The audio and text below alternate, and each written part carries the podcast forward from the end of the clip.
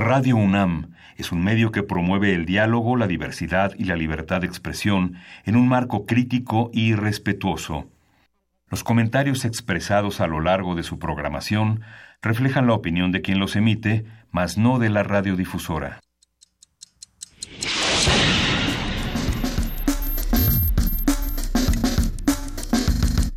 Primer movimiento. El mundo desde la universidad.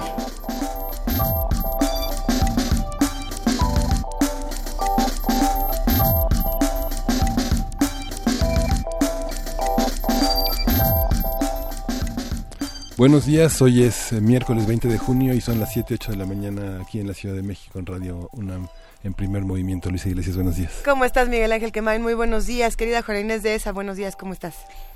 Pues bien, Luisa Iglesias, estábamos platicando fuera de, del aire que cómo hemos ido observando no solo este conflicto, y creo que decías algo muy atinado, este conflicto en Estados Unidos eh, que ahora sale a la luz, que gracias a esta política migratoria que se ha puesto en marcha, esta política migratoria que ya existía pero que no se había puesto en marcha. Eh, pues hay un montón de niños en una serie de espacios donde los tienen resguardados, los tienen alejados de sus padres y que va a ser un problema burocrático volvernos a reunir porque ya, ya pertenecen, digamos, ya sus casos están en distintas instancias burocráticas. Y lo que tú apuntabas, Luisa, que me parece muy interesante es cuántos conflictos que involucran niños, que involucran poblaciones vulnerables, eh, se nos se nos han pasado sin darnos cuenta. Digamos. tratemos quizá de, reflexionar en algunos de estos conflictos. Por ahí está Boko Haram con las niñas, las 200 niñas secuestradas. Está el conflicto Israel y Palestina reciente, donde hay una serie de niños que están actualmente en el hospital eh, con algunos desfigurados y es escalofriante. Está eh, el conflicto de Siria Está, por supuesto, lo que ocurre en Afganistán, lo mismo que ha ocurrido en nuestro país, tampoco es como que nos tome de sorpresa que los niños y las niñas sean secuestradas y eh, dirigidas a la trata en México, uno de los lugares donde hay más número de niños en trata y de niñas eh, que son asesinadas por el simple hecho de ser niñas. Sí. Qué terrible. Sí, Qué manera de amanecer en martes. Sí, justamente lo que comentábamos también este fuera del aire es que esta dificultad de identificar a los niños y volverlos a poner en brazos de sus padres porque están en una política de redirección eh, justamente a través de una medida que separa a los niños de los padres legal en Estados Unidos. La UNICEF ya protestó, la ONU protestó, eh, han eh, conminado a Estados Unidos a acogerse a la Convención de Derechos de los Niños que no ratificó y que en el artículo 9 prohíbe pues la separación de los padres y que acabamos de oír en las noticias de, última hora que se, se, se desprende Estados Unidos de la Comisión de Derechos Humanos. Así es. Se va. Qué bueno tampoco es como que la comisión haya hecho algo eh, algo antes, ¿no? Que es lo que decía, que Trump se separa porque la comisión es hipócrita. Eh, Es como lo que y lo que se discutía en medio, si la comisión te regaña, entonces es hipócrita y mejor te vas. Por otro lado, la comisión tampoco había hecho nada para proteger eh, a los niños en ocasiones anteriores y se han dado muchas ocasiones anteriores. Eh, no solo son niños mexicanos, hay que decirlo, hay niños de toda Centroamérica, si no me equivoco, de todos los niños que en este momento se están, digamos, discutiendo a dónde van y qué va a ser de ellos. Eh, 20 son mexicanos. Habrá que confirmar estos datos. Sí, 21 son mexicanos 21 y son 7 mexicanos. todavía continúan en Estados Unidos. Y otros 7 ya, fueron repatriados, si no me equivoco. Sí. ¿no? Hay y hay 50 salvadoreños, hay nicaragüenses, hay... Pues bueno, para todos los niños y para todas las Casi niñas, 2000. vamos a dedicarles este programa en el que vamos a estar conversando sobre otras cosas, querido Miguel Ángel. Sí, vamos a conversar en este miércoles de héroes y villanos, de por qué nos emocionan los deportes. Vamos a tener una conversación con Hugo Sánchez Gudiño, él es profesor investigador de la UNAM FES Aragón y de la Facultad de Ciencias Políticas y Sociales de la UNAM. Hay que decirlo nuevamente el día de hoy, se está llevando a cabo un partido muy importante para el Mundial, eh, que eso sirva para pretexto de, hablar, hablemos de otras cosas, no de lo que todo el mundo va a hablar en todos los espacios radiofónicos, eh, y pensando en, en hablar de otras cosas, hablemos del balance de campañas, no solamente en la Ciudad de México y no solamente con los candidatos presidenciales.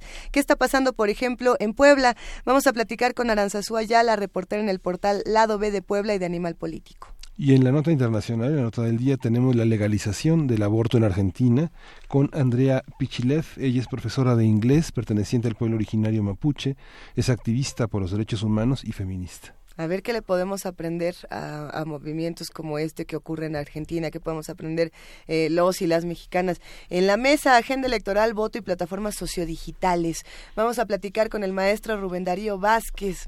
Qué bonito nombre, ¿verdad? Bueno, él es profesor de la Universidad Nacional Autónoma de México, de la Universidad Iberoamericana y columnista de Forbes México. Vamos a ver qué nos cuenta y qué plataformas propone. Por ahí había una crítica importante a EMI, se llama EMI, la plataforma de la UNAM, eh, que al parecer, como lo pudimos eh, cuestionar aquí en este espacio cuando vinieron los representantes de EMI, si uno le carga la mano a EMI hacia un lado, pues EMI responde lo que le cargaron la mano. Entonces, eh, nuestros queridos amigos de las candidaturas decidieron meterle mensajes sistemáticos que decían, Anaya es el mejor, Mides es el campeón, Obrador es maravilloso, y ahora EMI está un poco borracha y entonces hay que platicar con ella y decirle, oye, si era esto o estás reflejando una tendencia de lo que ocurre en redes sociales, ¿no? interesante, muy interesante. Eh, quédense con nosotros de 7 a 10 de la mañana, tenemos música para empezar. Sí, muy brasileña esta mañana, vamos a escuchar a Paula Sergio, Falsa Baiana.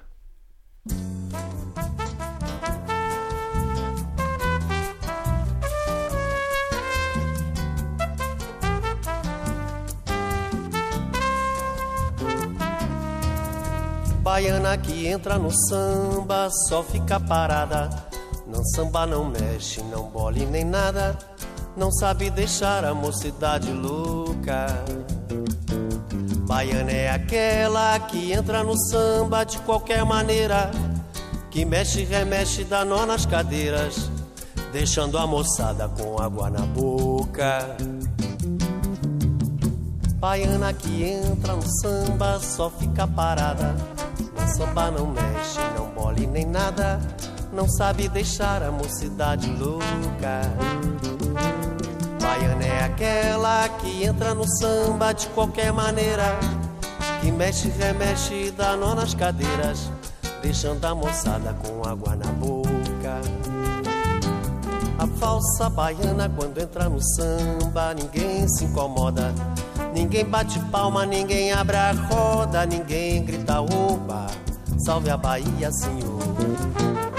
Mas a gente gosta quando uma baiana samba direitinho, de cima embaixo, revira os olhinhos, dizendo eu sou filha de São Salvador. Mas a gente gosta quando uma baiana samba direitinho, de cima embaixo e vira os olhinhos, dizendo eu sou filha de São Salvador.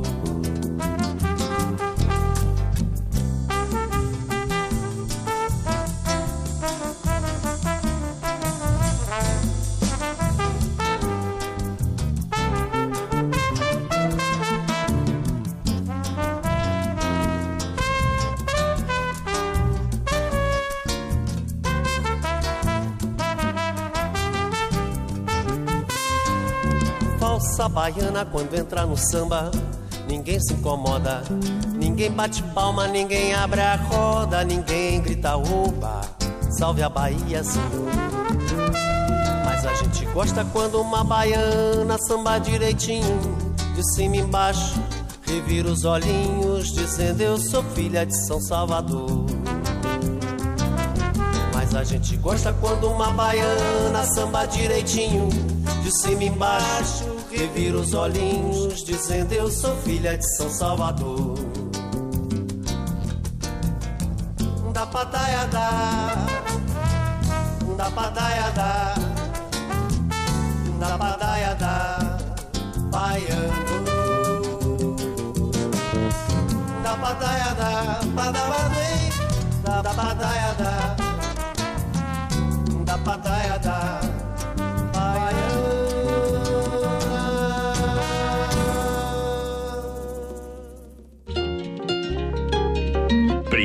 movimiento.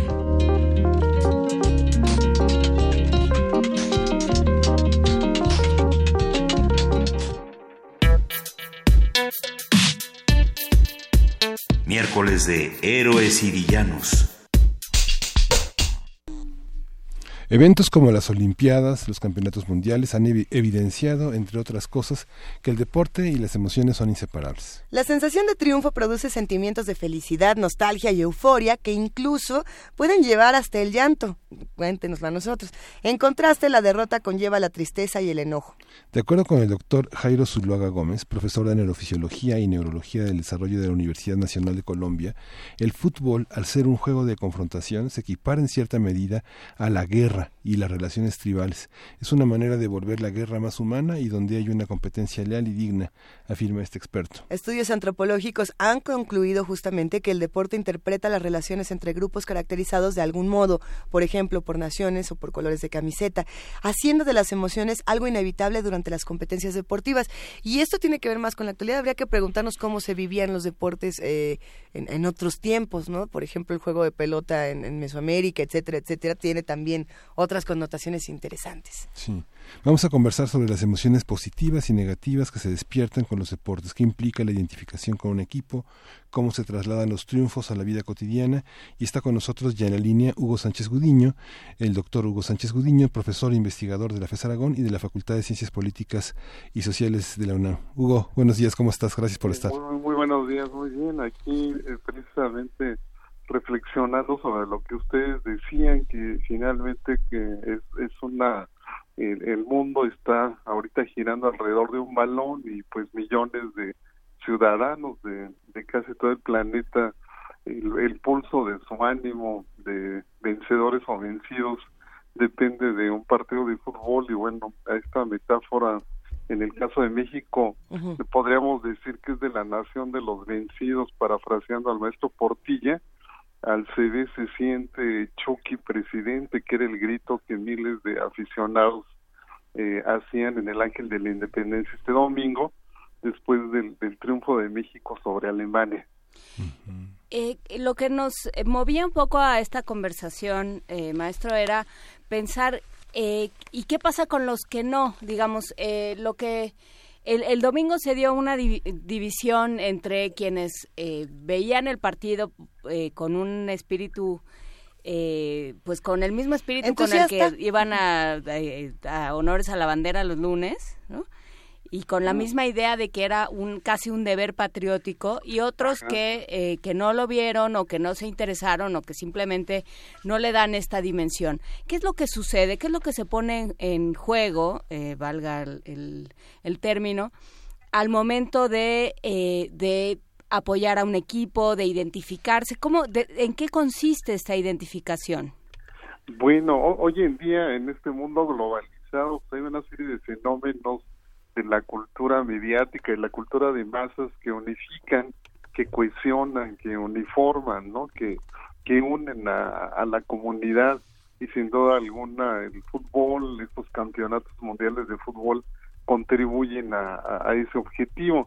Obviamente hay sectores de la sociedad, de la comunidad que, bueno, se mantienen alejados de, de, del mismo, pero es una minoría, ya sea porque no les agrada, ya sea porque son críticos de este eh, tipo de cosas, pero pues, la, la gran masa, los miles de o millones de personas de, la sociedad civil se conectan y como bien usted indicaba, pues el, fin de semana van como a una, eh, están atentos al televisor como si fuera una misa, ¿no? Como si fuera casi un acto religioso y este tipo de fenómenos pues obedece a que eh, de alguna manera se presenta la identidad nacional, ¿no? Es decir, en este tipo de eventos, cada país, eh, su equipo de fútbol es un equipo de gladiadores que compite contra otra nación, no solo en el ámbito deportivo, sino en una serie de habilidades,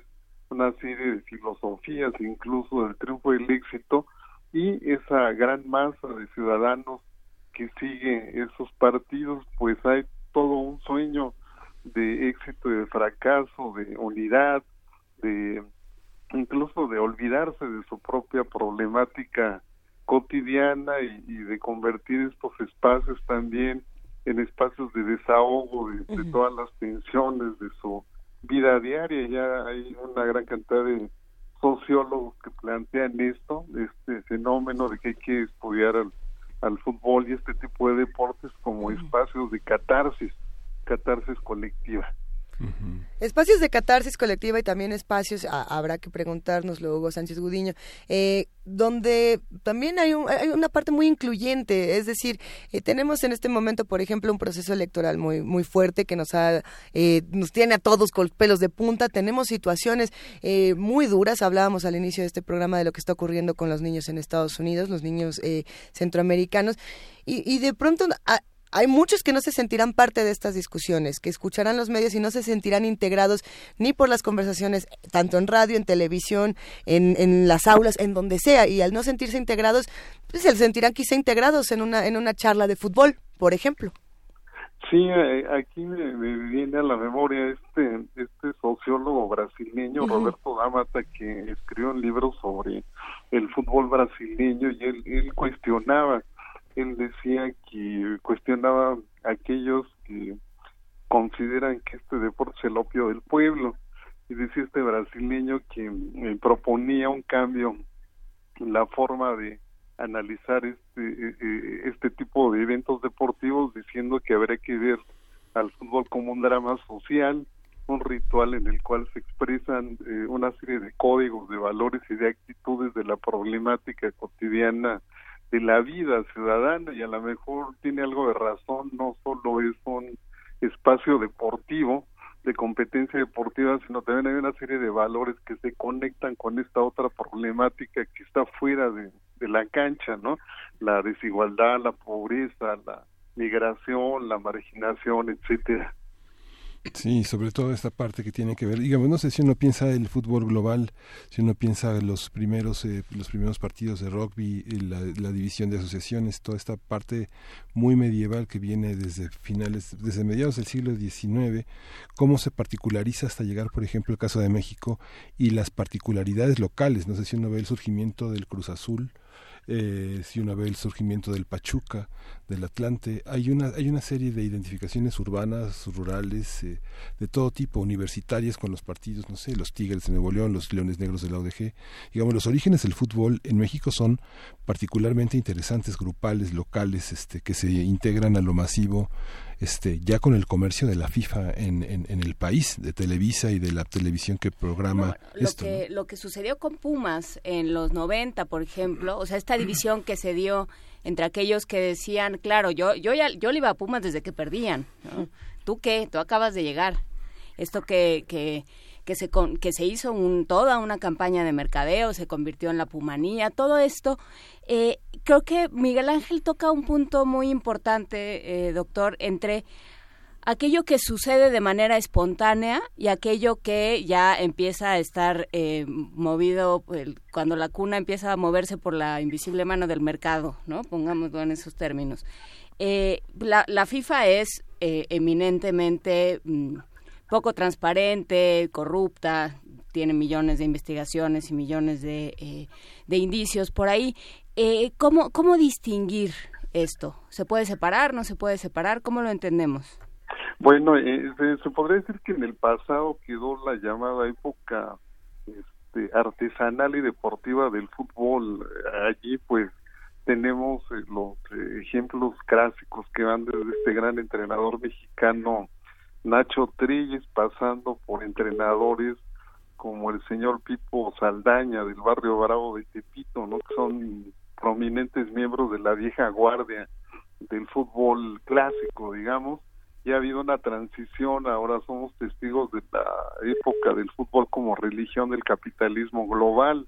Aquí tenemos estos grandes entrenadores como Pep Guardiola o el propio Zidane o Angelotti, ¿no? Representantes de esta élite gerencial que ya no ve al deporte de las patadas como un fenómeno artesanal, sino ya es como este un fenómeno pues más lucrativo, más de marca. Y aquí podemos decir que la emoción de la comunicación o de la comunión este, de este deporte, como eh, parafraseando a este entrenador argentino Roberto Capa, hoy es cada día más teleconducida, es decir, las grandes televisoras, las grandes industrias culturales son las que pues de alguna manera administran, manejan y bueno, despliegan todo este poderío tecnológico para que hoy uno vea un aficionado o un ciudadano vea un partido de fútbol y parezca estar dentro del estadio, ¿no? Por la tecnología y por la conexión que existe, ya vemos que las distintas televisoras ofrecen servicios, uno tiene en la pantalla cinco o seis recuadritos y puede eh, interactuar, ¿no? Con los jugadores, con el campo de juego, etcétera, es decir, ya hay un cambio en ese modelo clásico, viejo, antiguo, que prácticamente quedó en los llanos, ¿no? Quedó eh, eh, eh, marginado con un modelo pues totalmente globalizado del capitalismo global que hoy es el motor de este deporte, pues lo vemos, lo estamos ahorita observando y experimentando, ¿verdad? Críticas pensando en, en lo que se dice actualmente del del fútbol de las del fútbol en, nuestro país diciendo ah, es que eh, justamente no las personas no están atendiendo los, procesos electorales debido al, mundial. Eh, esto no es nuevo es algo que se ha, que ocurrido en nuestro país y que ha ocurrido en distintas latitudes a lo largo de la historia. Y otro de los casos emblemáticos por ejemplo es mi, México 1968 pensando en, en las Olimpiadas eh, qué diferencias o cómo se vive en ese momento la crítica, digamos, deportiva, eh, porque es muy distinto el fútbol que dicen, ah, es que es de las masas a las Olimpiadas, que son los deportes de, de los cuerpos perfectos y de las grandes mentes y de las grandes generaciones, Hugo.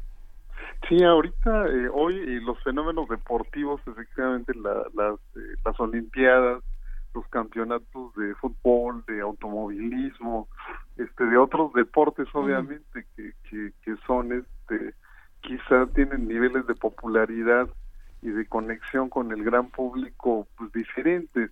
Eh, hay, hay patrones comunes en, en ellos, es decir, invocan al nacionalismo de cada país, invocan también a esa competencia bíblica y entre países en términos pues desde su organización, la planificación, el orden, ¿no? Eh, una serie de valores, de códigos eh, que se expresan en, en, el estadio o en los estadios o en los espacios deportivos. Aquí eh, recordamos que el, el, gran filósofo español Ortega y Gasset en, en algún texto muy relevante sobre el fútbol, él criticaba a las masas, no hay que olvidar que el filósofo español es uno de los grandes teóricos de las masas y decía que ellas son responsables de, de generar un ambiente de mal gusto, es decir, de eh, las acciones plebeyas destructoras del espíritu, de la buena reflexión, decía Ortega y Gasset, eh, cuestionando a la, a la, a la masa, ¿no? Adicta al fútbol, pero paradójicamente el, el gran el filósofo italiano marxista Antonio Gramsci decía que el fútbol es el reino de la lealtad humana ejercido al aire libre. Entonces ahí tenemos el contraste de dos visiones muy este pues que delimitan muy bien no lo que incluso hoy en día eh, pues tanto un sector de la sociedad como un sector pensante consideran de estos deportes y eh, no hay una parte donde eh, nos, nos recuerda Roberto Coria en Twitter eh, las, las demostraciones que no solo eran de júbilo por el equipo eh, propio, sino eran para denostar y para agredir al equipo al equipo contrario, las eh, la quema de banderas, eh, las las incontables eh, demostraciones en WhatsApp, en plataformas sociodigitales, en todos lados, ¿no? Todo, creo que a casi cualquiera le llegaron un montón de, de memes, de, de mensajes que no, no solo festejaban el triunfo, sino festejaban la derrota de alguien a quien siempre hemos visto como, tradicionalmente ya es lugar común que Alemania siempre gana. Entonces, ¿qué es esa otra parte? ¿no? ¿Qué tanto le damos la razón a Ortega y Gasset y a todos los que le siguieron al, al demostrar esta pues esta violencia reprimida, digamos, que sale con, con cualquier pretexto? Bueno, en, esta, en, estos eventos se expresa justamente, como se decía, una serie de eh, actitudes, de simbologías, de conductas culturales de cada país. En el caso aquí de México, pues es muy sonado eh, este grito grito eh, homofóbico, digamos, de, de, guerra en el estadio, que bueno, lo han tratado de censurar, de eliminar, pero no han logrado que esa hidra de las mil cabezas, que es el público, lo, lo siga repitiendo. Entonces, este grito pues eh, tiene toda una simbología en la en la cultura mexicana y efectivamente hay una connotación de violencia, de discriminación, de racismo, pero por momentos daría la impresión de que este grito homofóbico eh, cohesiona y unifica incluso a un país. Yo veía las portadas de los grandes medios, incluso periódicos muy respetables este lunes, y pues observamos ese, eh, la utilización de esa palabra, de ese, de ese grito este, pues que a muchas personas ofende y demás, aunque vale la pena decir que eh, si nos vamos a eh, Sudamérica, pues en Sudamérica, Argentina, Brasil, Chile, en esos países hay peores gritos y consignas y pues no no se observa el mismo eh, la misma reacción internacional que ha habido contra México en ese sentido. Quizás ahí tenga una explicación pues del contexto cultural, de, de las propias eh, sociedades y comunidades. Incluso el propio eh, Diego Armando Maradona ha hecho una serie de reflexiones al respecto y bueno, uno observa estos grandes estrellas de este deporte Mm, con este tipo de expresiones que son muy comunes en sus países y allí no no encontramos ninguna condena. Entonces eso quiere decir que bueno hay palabras hay consignas que cada país eh, tienen un significado. En algunas pueden ser una agresión en otras pueden ser un cántico de apoyo y tiene que ver con el contexto cultural no de, de, de cada país y la el significado que se le da. Aquí en México pues no solo esa palabra, sino hay un conjunto de palabras que son estas palabras malditas de las que hablaba Octavio Paz, que forman parte del discurso incluso futbolístico hoy en día. Oye Hugo, pero esta esta visión, por ejemplo, uno ve en los eh, en los cortos de los partidos de los mundiales eh, canales de televisión de, de, paga que ofrecen tener eh, poder ver la Champions, la de campeones de clubes de Europa, la UEFA, la Copa América, la Copa Libertadores, todas las copas, todo el fútbol del mundo en una en una sola pantalla. Entonces, todos los partidos tienen la misma importancia, eh, es el espectador el gran consumidor y el protagonista del, del, consumo futbolístico. ¿Qué pasa con el fútbol olímpico, con el fútbol de mujeres, en, en este marco que se considera el fútbol como el juego del hombre? ¿no? Sí, allí parecería que hay una marginación precisamente del fútbol amateur, del fútbol, femenino. Parecería que esa parte de, eh, de la praxis deportiva tanto es marginada por la gran industria que no olvidemos que, que la, la gran industria de la televisión pues se mueve por rating, se mueve por eh, una serie de códigos eh, mercantiles, por las audiencias, por estudios de mercado y obviamente por la publicidad. Entonces, el, el, las ligas que tienen mayor eh, mayores estrategias de marketing publicitarias y que se ven en distintos espacios a nivel global son las eh, ligas de, fútbol y sobre todo pues, las más competitivas como bien lo acaba de indicar la, la inglesa no la española y bueno con sus distintos protagonistas y eh, son ligas que efectivamente se ven por televisión de paga y que bueno ahí ahí hay que hacer un pago adicional. Uno pensaría que ese tipo de de partidos, solo una élite de aficionados la, vería, pero no, no nos, nos sorprende que aún gente con ingreso, si no precario, si ingreso mínimo está al pendiente, está al tanto de, de ese tipo de, de ligas y de competencias, tal vez tenga que ver por la, son ligas muy de mucha calidad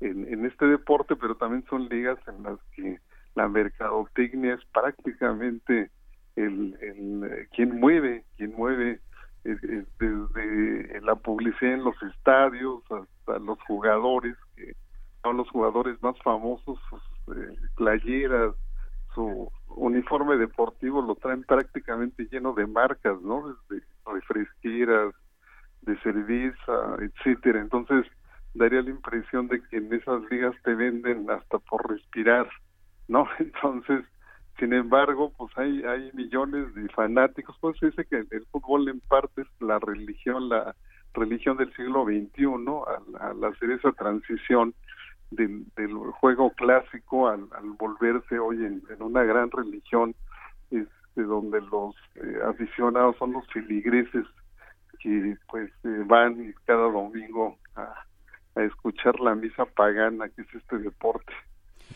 Eh, yo regresaría por lo del, este, más allá de la misa pagana, sí regresaría a, a lo mejor las palabras eh, pueden tener connotaciones distintas en distintos eh, lugares y a lo mejor en México nos, eh, nos resulta más ofensivo que en otros lugares o nos, nos causa más mella, eso sería otra discusión.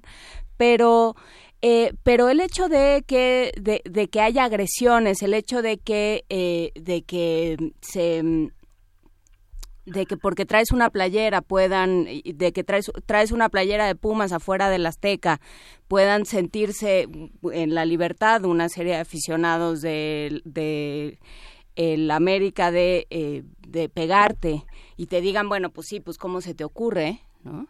Todas esas cosas, o sea, esa violencia que tiene que salir de alguna manera porque la estamos conteniendo todo el tiempo y que entonces sale de esta manera y sale sin control y se toma como parte de pues la emoción. ¿no? Pues es que les gana, pues es que así se pone uno con el fútbol.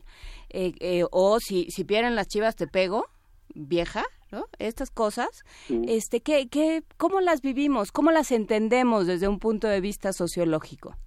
Bueno, aquí primero tendremos que decir que, bueno, vivimos en un país donde, pues, la filosofía incluso de vida violenta cotidiana de los jóvenes, pues, está fundada, no sé, en los porquis, ¿no? En los juniors violadores, en los agresores sexuales, en los virreyes, en, en toda esta eh, gama de jóvenes violentos que se vuelven famosos en las redes sociales y que son imitados por miles de seguidores o millones de seguidores. En segundo lugar, pues estaríamos eh, reflexionando aquí en esta lógica de los hinchas, ¿no? Que es muy común en Sudamérica y que el hincha o la hinchada es este colectivo que agrupa en, Sudamérica dicen a los que tienen aguante o a los que tienen resistencia, a los aguantadores les dicen o a los picantes ellos les dicen a los aguantadores, a los picantes, los que tienen huevos o fuerza física y valentía. No olvidar que esta marca de refrescos, de, de cervezas eh, con Sylvester Stallone, pero en versión rusa, ah, nos pone allí esta frase de los huevos, ¿no? Entonces esto marca, es una marca de pertenencia eh, eh, para, para el ser hincha, el tener aguante, que engloba los saberes de la lucha callejera, la resistencia al dolor y aguantar es, pelearte, agarrarte a golpes con el rival como para marcar un espacio, para marcar una superioridad. Y ellos dicen que los aguantadores, los hinchados, que los otros son eh, afeminados, eh, que hay una jotería en sus eh, formas de actitud, que son mujeres, etcétera. Es decir, hay toda una filosofía, incluso hay relatos y cantos extremadamente violentos en Sudamérica. Aquí en México ese fenómeno llega en los años 90 del siglo pasado y se ha ido asentando poco a poco en las nuevas generaciones y bueno, pues ya lo vemos expresarse cotidianamente cuando las eh, aficiones o cuando los seguidores de, de, un, de un equipo y de otro se encuentran frente a frente, ¿no? Tenemos ya varias tesis en la UNAM sobre los eh, las barras bravas, esta, este este fenómeno que bueno dejaron dejaron de preocupar a muchos jóvenes en los últimos en los últimos tal vez cinco años, pero fue un fenómeno muy importante que se reglamentó. ¿Hasta dónde se puede reglamentar la participación? Vimos que el zafarrancho con el que concluyó el festejo en el Ángel dejó este varias pérdidas y daños y gente presa. ¿Cómo controlar? ¿Hasta dónde reglamentar eh, en la parte de los medios, en la parte del festejo? Cómo, cómo poner un, un, una contención. ¿Se puede o no se puede? ¿Atenta a la libertad de expresión? ¿La fiesta? Sí, bueno, ahorita estamos precisamente aquí en la universidad, la, la Facultad de Ciencias Políticas César Aragón nos ha venido apoyando en un trabajo, eh, en un libro pues interesante sobre esto que se llama Barras Bravas, Maras y Petardos, y que reflexiona sobre este, sobre toda, hay, hay un apartado que aborda la cronología de las distintas eh, pues eh, propuestas de ley, de reglamentos, de penalizaciones que eh, la justicia mexicana ha emprendido prácticamente desde inicios de siglo para tratar de regular y de normar, de sancionar, de castigar, etcétera, a los jóvenes violentos, a los grupos violentos, eh, que bueno, se ha cobrado víctimas importantes en los estadios, afuera de los estadios, con familias, ¿no? Eh, que, iban, que asistían a, a contemplar este deporte pero en esta cronología se observa que este pues eh, se han tomado una serie de medidas este algunas bastante loables plausibles pero de manera paralela se observa que estos grupos las barras bravas los grupos de animación deportiva son patrocinados por los propios equipos para darle mayor calor no para dar para elevar el rating de la propia competencia deportiva. Entonces esto hace que a veces salgan de control, esto hace también que ese tipo de legislaciones eh, antiviolencia no se apliquen o se apliquen discrecionalmente, entonces como un círculo vicioso.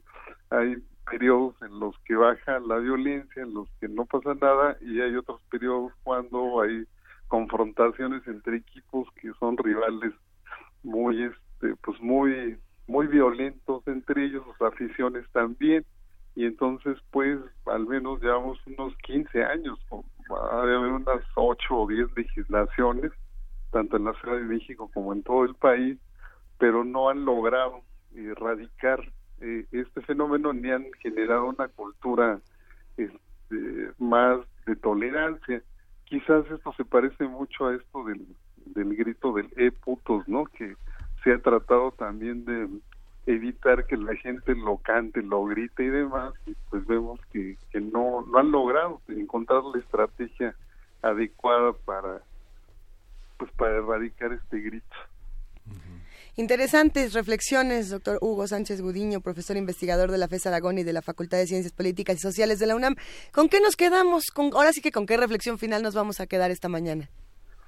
Pues eh, sin duda me parece que el fútbol también es eh, es eh, una expresión deportiva que debe de contemplarse, que debe de verse más allá de los espíritus nacionalistas, debe verse como pues una competencia colectiva, una competencia que en efecto nos infunde una serie de valores y ver esa parte este, la parte menos comercial, la, parte estética, la parte de la victoria y la derrota, la parte de esos valores que efectivamente el deporte a lo largo de su historia nos expresa y nos deja, y bueno, el gran César Luis Menotti, el, flaco Menotti lo decía y creo que nos quedamos con lo que él dice, el gol debe de ser un pase a la red y bueno, el domingo México dejó de ser el país del ya merito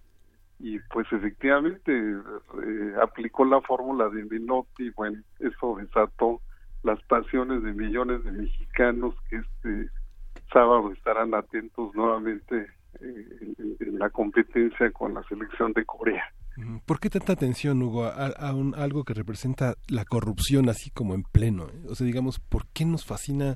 No, bueno, a mí no me fascina. ¿El, fútbol representa la corrupción? O sea, digamos, la, organización del fútbol, la, FIFA, la organización de los jóvenes que están en las escuelas de fútbol de los equipos, el, dinero que se le pide a los padres para que puedan acceder a esos, eh, a esos lugares, toda la promoción de, de, premios y castigos, de la, la, este, la rifa de vehículos, la rifa de viajes, la rifa de ropa, este todo lo que hay alrededor, la, la, presencia en televisión, los modelos en revistas espectáculos, toda esa parte, ¿no?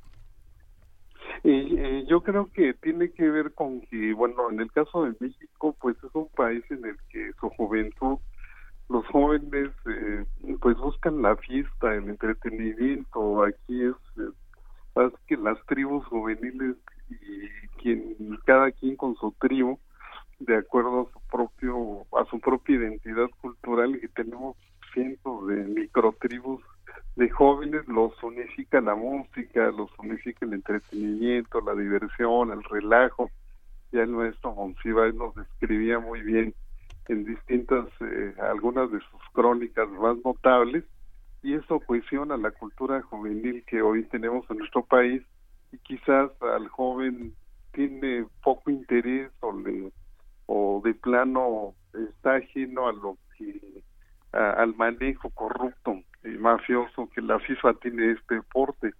Quizás el joven, su, su comunión es con los jugadores, con el emblema de su equipo y con esa ese contacto inmediatista que tiene porque pues quien ha ido al estadio de Pumas o a un estadio al Santiago Bernabéu en España, etcétera, y está en, entre la multitud de gente que grita, que canta, además llega un momento en que uno se, electriza, pues hay un hay un contacto eléctrico allí, uno se, se une a la masa, o sea, la, la masa te jala, ¿no? Te, te unifica, y entonces ahí uno trata de entender esta cultura juvenil que obviamente pues no apila a, a conocer el lado negativo ni corrupto de quien administra el deporte, sino el espectáculo y el disfrute este, en el estadio con sus amigos, con sus camaradas, etcétera, ¿no? Pues muchísimas gracias, Hugo, por esta participación y bueno, vamos a seguir en contacto para seguir analizando este desarrollo. Eh, un abrazo, un saludo y eh, mucho, muchas gracias por la invitación. Gracias, Hugo. Hasta luego. Hasta luego. Vamos a escuchar de este gran eh, compositor, de este gran hombre de música de ópera, Nino Rota, el ilusionista de la película Ocho y medio de Fellini.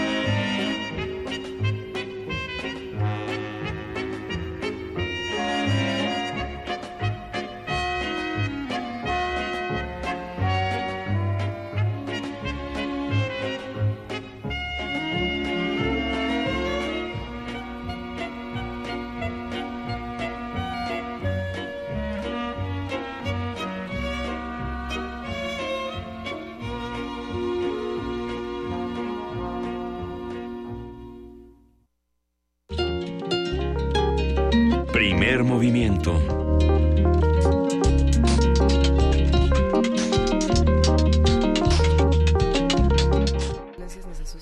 Estamos aquí en primer movimiento preguntándonos si las violencias nos deben de asustar o no eh, y de lo pues del valor que debe tener, por ejemplo, tenerle miedo a ciertas cosas que no deberían de ocurrir, o por lo menos de no dejar que sean normales.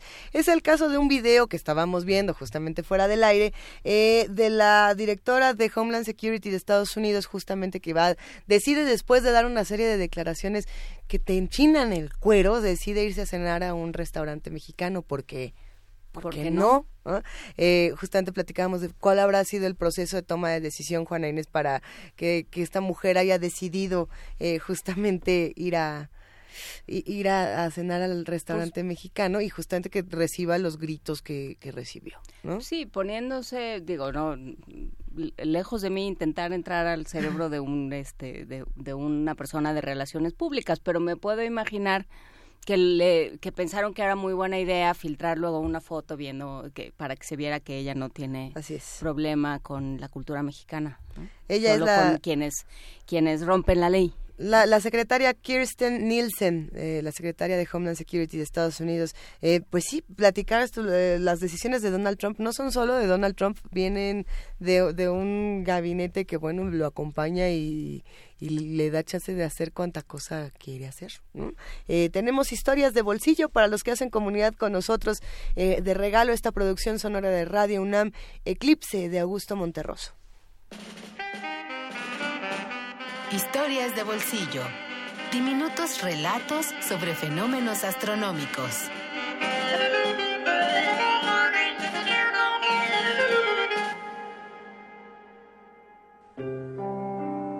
El eclipse de Augusto Monterroso.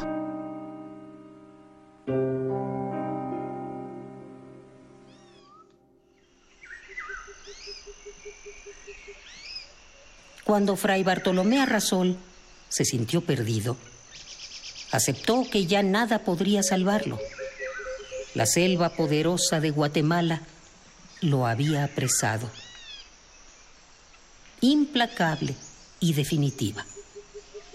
Ante su ignorancia topográfica, se sentó con tranquilidad a esperar la muerte. Quiso morir allí sin ninguna esperanza.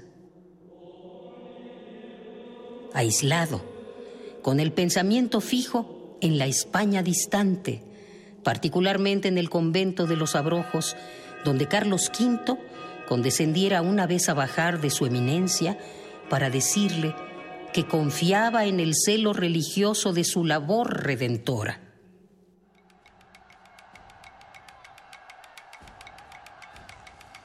Al despertar, se encontró rodeado por un grupo de indígenas de rostro impasible que se disponía a sacrificarlo ante un altar. Un altar que a Bartolomé le pareció como el hecho en que descansaría al fin de sus temores, de su destino, de sí mismo. Tres años en el país le habían conferido un mediano dominio de las lenguas nativas. Intentó algo. Dijo algunas palabras que fueron comprendidas.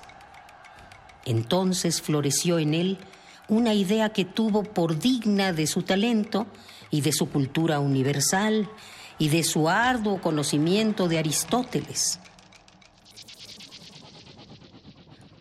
Recordó que para ese día se esperaba un eclipse total de sol y dispuso en lo más íntimo valerse de aquel conocimiento para engañar a sus opresores y salvar la vida.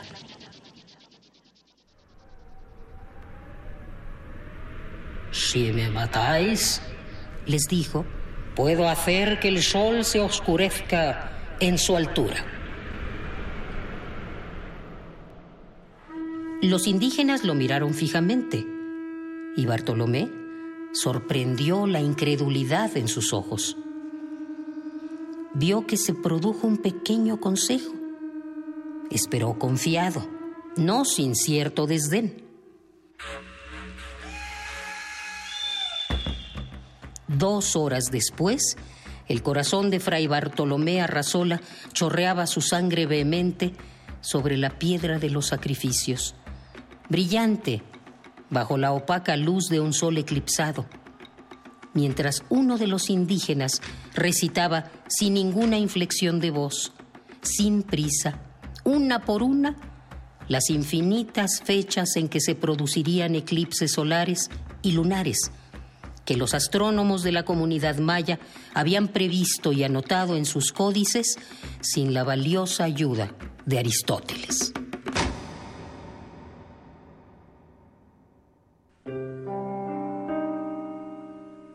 El eclipse de Augusto Monterroso.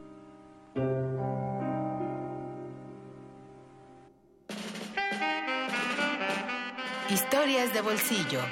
Diminutos relatos sobre fenómenos astronómicos.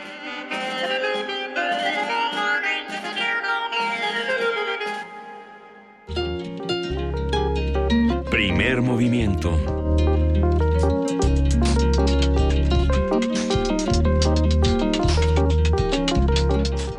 Y platicábamos justamente fuera del aire de que el día de hoy, el día de hoy es el tercer debate eh, para hablar, bueno, para que hablen los candidatos a la jefatura de gobierno de la Ciudad de México, principalmente las candidatas son eh, cinco candidatas y un candidato. Sí. Si no me equivoco. No, dos candidatos. dos candidatos. Dos candidatos. Ah, se me está olvidando. Marco Rascón. No, se me estaba olvidando Miquel Arreola. Marco, Rascón todavía lo tengo más. se te está en el radar. Miquel Arreola. No es tan buena idea que se te olvide Miquel Arreola. No vaya a ser. No vaya a ser. No vaya a ser. ¿Dónde lo va a ver? Si es que lo va a ver usted que hace comunidad con nosotros. Estamos en arroba P Movimiento, en diagonal Primer Movimiento UNAM y en el teléfono 55 36 43 39. Eh, sí, a ver, cinco candidatas, dos candidatos. Ahí está la foto. Los moderadores son Elisa Alanís y Juan Manuel Jiménez, hoy a las 19.30 horas. No sé si se va a transmitir a través de Radio UNAM. A través del Radio UNAM eh, y el INE. La Cámara de la Industria Restaurantera puso, va a poner 500 pantallas en distintos restaurantes de diversas categorías. Ay, pues este si ya tiene las pantallas porque está poniendo... Ah. pero son, no, son otras pantallas, son unas pantallas. ¿Ah, sí? son otras mm. pantallas. Son otras pantallas. Entonces, ¿y estas que las van a regalar? No las van a regalar. Las recogerían después. Ah, bueno. Vamos a ver qué ocurre con este debate, qué se va a discutir, qué temas están, están en puerta y cómo lo vamos a conversar nosotros el día de mañana. Eh, vamos a una pausa aquí en primer movimiento. Regresamos a la segunda hora a partir de las 8 de la mañana en TV UNAM, canal 120 y 20.1 de TV abierta, 860 de AM, 96.1 de FM. Y bueno, escríbanos, cuéntenos qué les parece todo esto. Hagamos comunidad. Primer movimiento. Hacemos comunidad.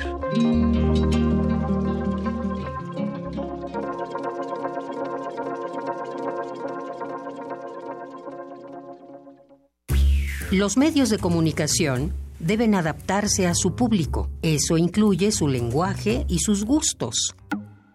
Radio UNAM te invita a inscribirte en su taller de guionismo para medios, Storytelling en el que podrás conocer las distintas teorías contemporáneas que analizan la estructura interna de un relato y la construcción de personajes. Dirigido a todos los interesados en el arte de la narración para medios de comunicación, radio, TV y cine.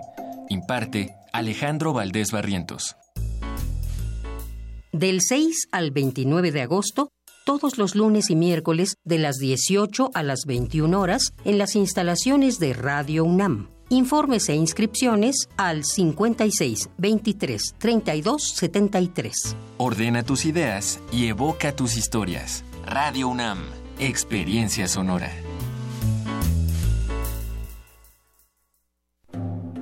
En el año 420 a.C., un hombre pasaba horas tratando de resolver los enigmas orgánicos del ser humano.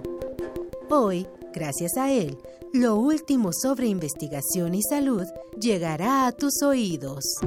Hipócrates 2.0. Investigación y vanguardia en salud.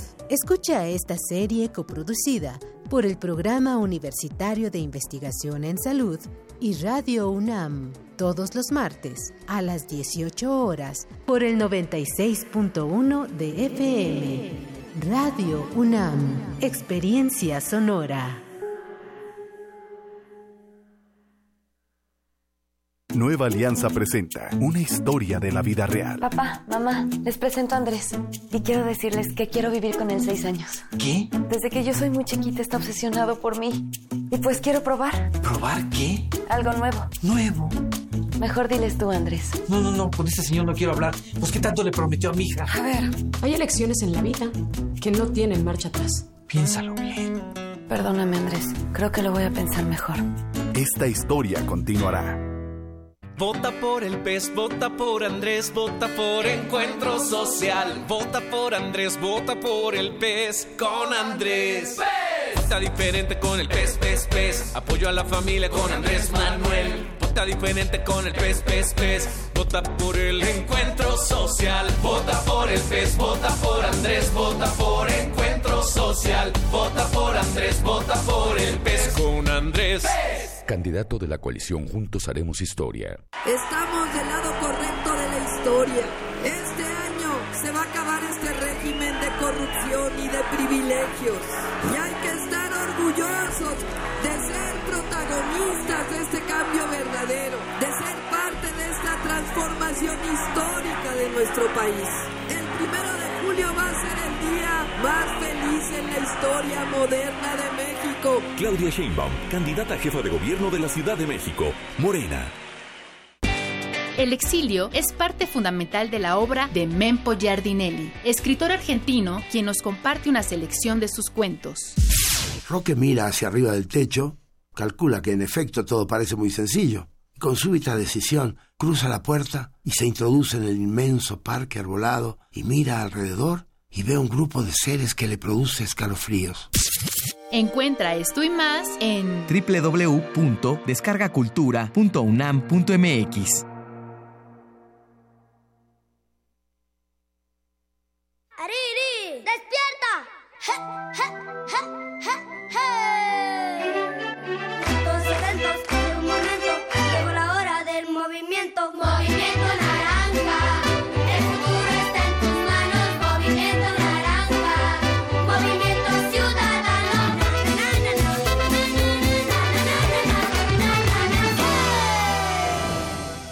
primero de julio, vota Movimiento Naranja. Vota Movimiento Ciudadano. El agua viene muy sucia. Las autoridades no nos dan ninguna solución. Nos mandan las pipas, pero a las pipas les tenemos que dar dinero, les tenemos que pagar. Hay delegaciones donde el agua está secuestrada. Hay fugas y no es potable. Hay quienes te amenazan con quitártela si no votas por ellos. El agua es un derecho humano, no es un botín político. Voy a llegar al Senado y como una mexicana más defenderé tus derechos. Beatriz Pajés, PRI, también al Senado, Ciudad de México. La última vez que pidieron tu voto, te prometieron que todo iba a estar mejor. Luego votaron la reforma energética y el gasolinazo. Una vez más, te traicionaron. Por cierto, nosotros votamos en contra. ¿Piensas votar por los mismos? Si nos das tu confianza y tu voto. Te garantizo que seguiremos haciendo lo correcto. Con nosotros, tu voto tiene garantía.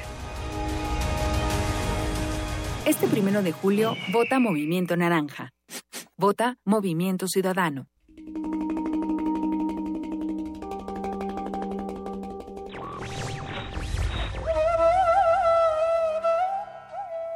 Dando libertad a los esclavos, la aseguramos a los libres. Abraham Lincoln.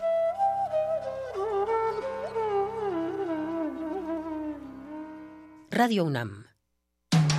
Búscanos en redes sociales, en Facebook como Primer Movimiento UNAM y en Twitter como P Movimiento o escríbenos un correo a primermovimientounam@gmail.com. Hagamos comunidad. Son las 8 de la mañana con 6 minutos y en este momento vamos a compartir el WhatsApp de Miguel Ángel Quemain que tiene los día, mejores se, llama, grupos. se llama el Día Mundial de la Poesía del Chat. Entonces, es algo... No, mejor así la dejamos. Francamente, este, cada quien, cada quien sus grupos de WhatsApp.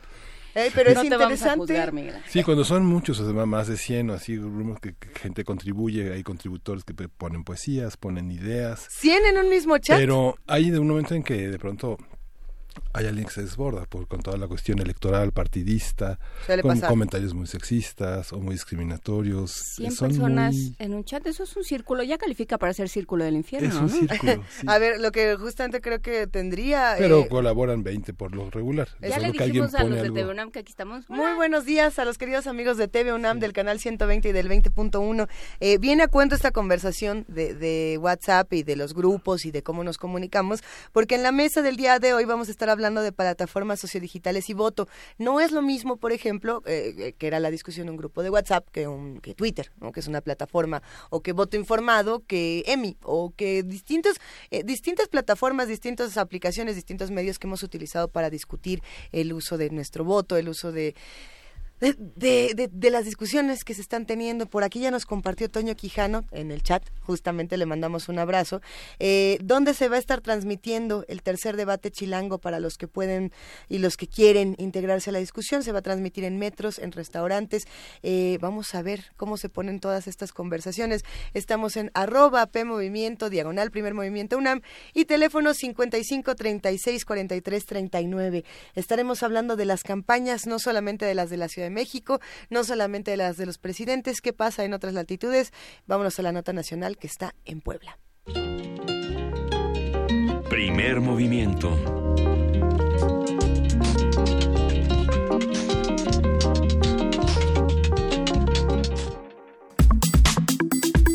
Nota nacional.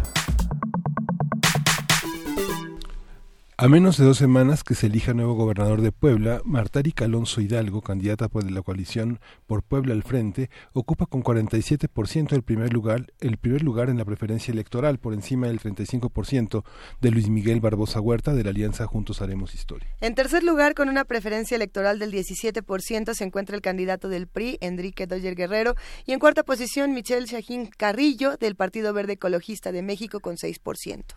Vamos a hacer un balance de las campañas electorales en estos dos estados, cuáles son los temas que se están manifestando, cuáles son las perspectivas. Vamos a conversar con Aranzazú Ayala, ella es reportera en el portal Lado B de Puebla y de Animal Político. Buenos días, Aranzazú. ¿Qué tal? Muy buenos días. Cuéntanos qué es lo que estamos eh, viendo, qué es, bueno, qué es lo que están viendo ustedes en Puebla y qué estará, estaremos viendo eh, o qué se anuncia para este proceso electoral. Bueno, justamente hoy salió otra encuesta, la del Grupo Reforma, donde da una preferencia muy eh, muy pequeña a Marta Erika Alonso, la candidata del Frente, contra Miguel Barbosa de Morena, eh, 41% y 38% respectivamente. Las encuestas así han estado. Prácticamente se dice que es un empate técnico entre la candidata y el candidato, por lo cual la tensión sí ha estado aumentando entre señalamientos de ambos grupos, señalamientos de eh, que esconden cosas en su 3 de 3, señalamientos de favorecer a ciertas eh, personas dentro de los equipos. Sí ha habido una escalada eh, en las campañas locales. También ha aumentado la violencia en otros contra otros aspirantes, porque bueno, aquí en Puebla tenemos elecciones concurrentes y se eligen 217 municipios, los ayuntamientos con todas las planillas, se eligen legisladores locales, senadores también y todo, bueno, todo eh, diputados federales y la presidencia de la República. Entonces son muchos cargos a elegir. En muchos municipios no están en coalición, entonces eso hace que sean a veces muchísimos, hasta 10 candidatos hay en algunos municipios, por lo cual sí se ha incrementado tanto los señalamientos entre candidatos como las agresiones a simpatizantes y a equipos eh, de campaña. Y justamente hablando de estos temas de inseguridad, hay que, hay que recordar eh, que Puebla es la quinta entidad más poblada de, de, nuestro país.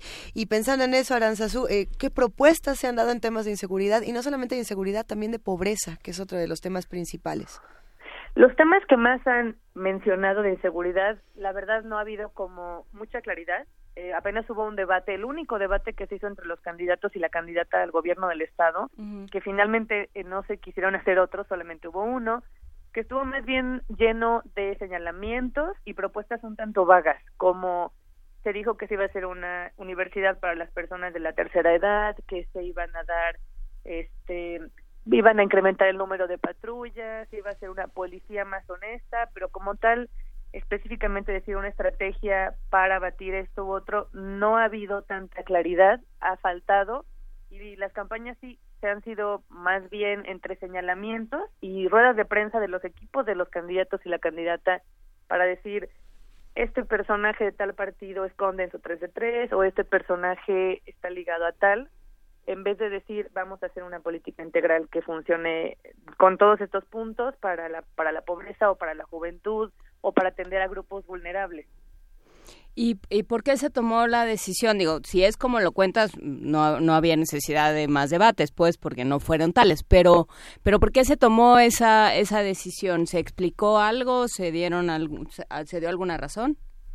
Hubo una, una iniciativa de varias universidades y empresarios y sociedad civil de hacer un debate donde ya estaban prácticamente todos confirmados, menos Marta Erika Alonso, y al final el casi el mismo día se canceló porque ella decidió no, no asistir y entonces Miguel Barbosa dijo que si ella no iba, él tampoco. Y pues bueno, este ejercicio ciudadano que hubiera sido bastante interesante no se dio y bueno, el debate de aquí realmente sí fue más que nada de, de señalamientos. La propuesta que hacía el tema más bien que ha permeado es sobre todo el tema de la violencia de género. Mm. Es un tema que casi todos y todas han tocado diciendo que van a combatir la violencia de género, que van a atender a la mujer, que van a hacer una línea de atención directa para la prevención. Ese es el tema que sí ha sido un poco más constante en las campañas. Porque es un tema que está presente eh, socialmente, o sea, es un tema que le importa a las personas. Sí, claro, y- aquí, bueno, lamentablemente la entidad se ha dado a conocer por el incremento en- de feminicidios, que es un tema que durante los últimos años las autoridades tampoco atendieron como de manera integral y ahora, bueno, que son las campañas, ahora sí es una propuesta que está permeando casi eh, en todas las campañas, es decir, a todos los niveles. ¿Y quién es Marta Erika Aranzazú? Porque a, a Barbosa lo conocemos, pero eh, ¿quién es Marta Erika?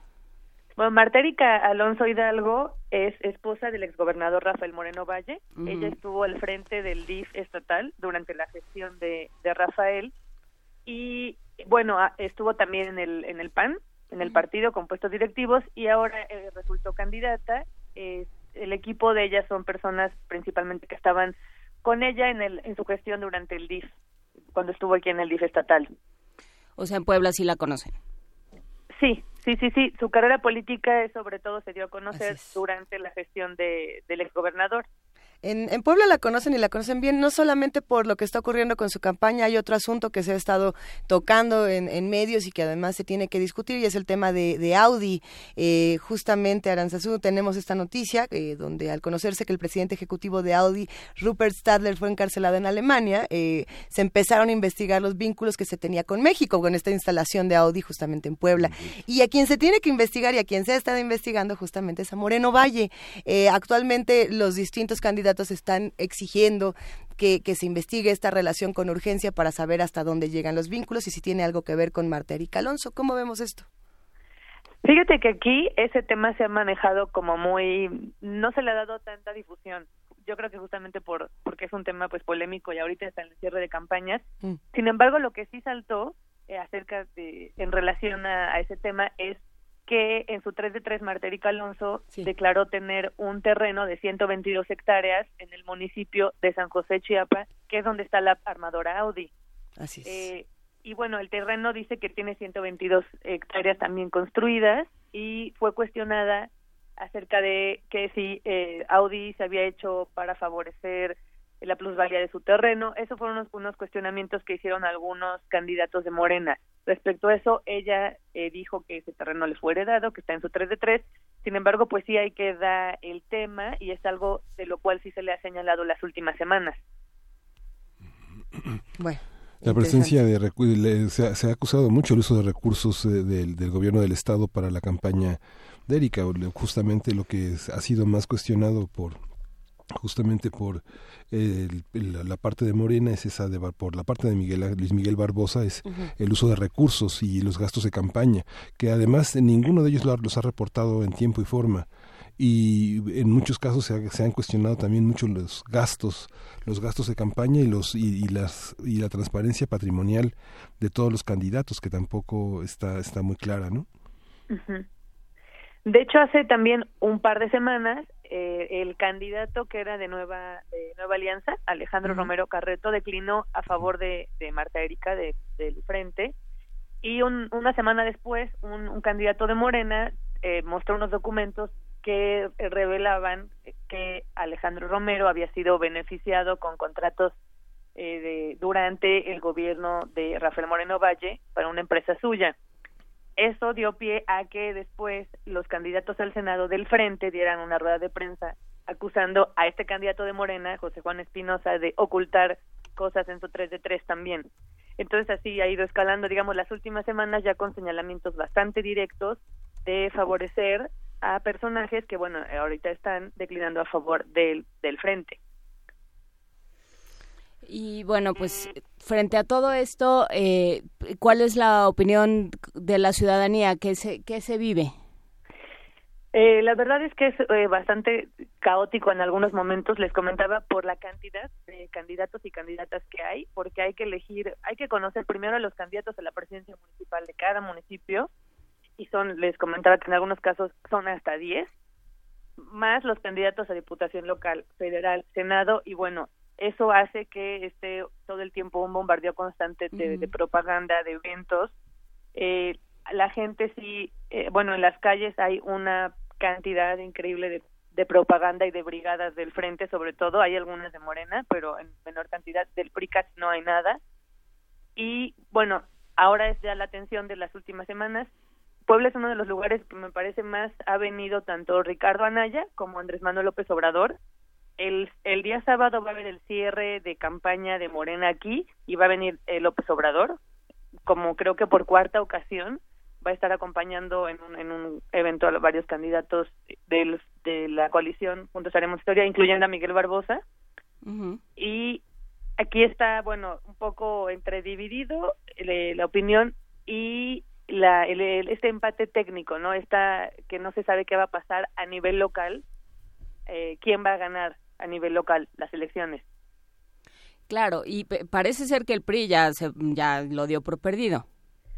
Pues sí, digo, el candidato del PRI, Enrique Dojer, dice que, que va a ganar, bueno, en algunos Digo, eventos, todos dicen pero que van a ganar. ¿Qué va a decir? pero realmente está bastante, digo, las preferencias se ven, creo que Dojer estaba en alguna encuesta, la de Coparmex estaba en el 11.2% o algo así, y en la última no sé, me parece que igual como en un 10. Es decir, el PRI la verdad ha perdido, bueno, no solo aquí, no, sino a nivel nacional bastante fuerza y preferencias. Hay un par de candidatos de, del PRI a diputaciones federales que han eh, denunciado el abandono de su partido, que han dicho que el PRI de plano los ha abandonado eh, porque sabe que no va a ganar y prefiere estar negociando a ver qué, pero son pocos los candidatos del PRI quienes están con esta postura que quieren como defender lo que lo que es su partido, pero lo demás prácticamente no hay presencia del PRI como en las, como en otros años. Pero tienen 104 presidencias municipales. El PRI tiene 104 presidencias municipales. Desde 2010 ganaron prácticamente la mitad. Todo está dividido entre el PAN, PRD, este, Nueva Alianza. Pero el PRI sí, sí es muy sólido, ¿no? En, en esa, o sea, digamos, lo, lo que tiene lo tiene muy, a- muy amarrado, ¿no? Son, son candidatos, son, son presidentes municipales que son pristas. Eso sí, pero también hay muchos que han cambiado de partidos en esta en este proceso. Entonces, por ejemplo, si se ve que alguien era un ca- antes era del PRI, ahora está en otro partido, Mm. entonces esa fuerza que tiene, como tenía como persona, se ha ido como con otro partido. Eh, y sobre todo en la región donde el PRI es fuerte es en la Mixteca. Pero en otras zonas, como por ejemplo el centro del estado, am, la Sierra Norte, es donde ha habido un cambio un poco en, en, en las preferencias. Ahora se ve más ayuntamientos ganados por, por, el, por el PAN, incluso algunos por, por Movimiento Ciudadano. A, a ver, vamos a vamos a imaginar que gana este Marta, Marta Erika Alonso o que gana Miguel Barbosa o que gana el, el que tenga que ganar. Eh, vamos a vamos al, al 2 de julio y pensemos qué le espera a cualquiera de estos candidatos en Puebla, cuáles son los problemas más urgentes que tendrían que estar enfrentando y ahora sabemos que ninguno va realmente a tener una propuesta, una plataforma bien preparada para para su destino, pero cuáles tendrían que ser estos puntos de atención, Aranzazú.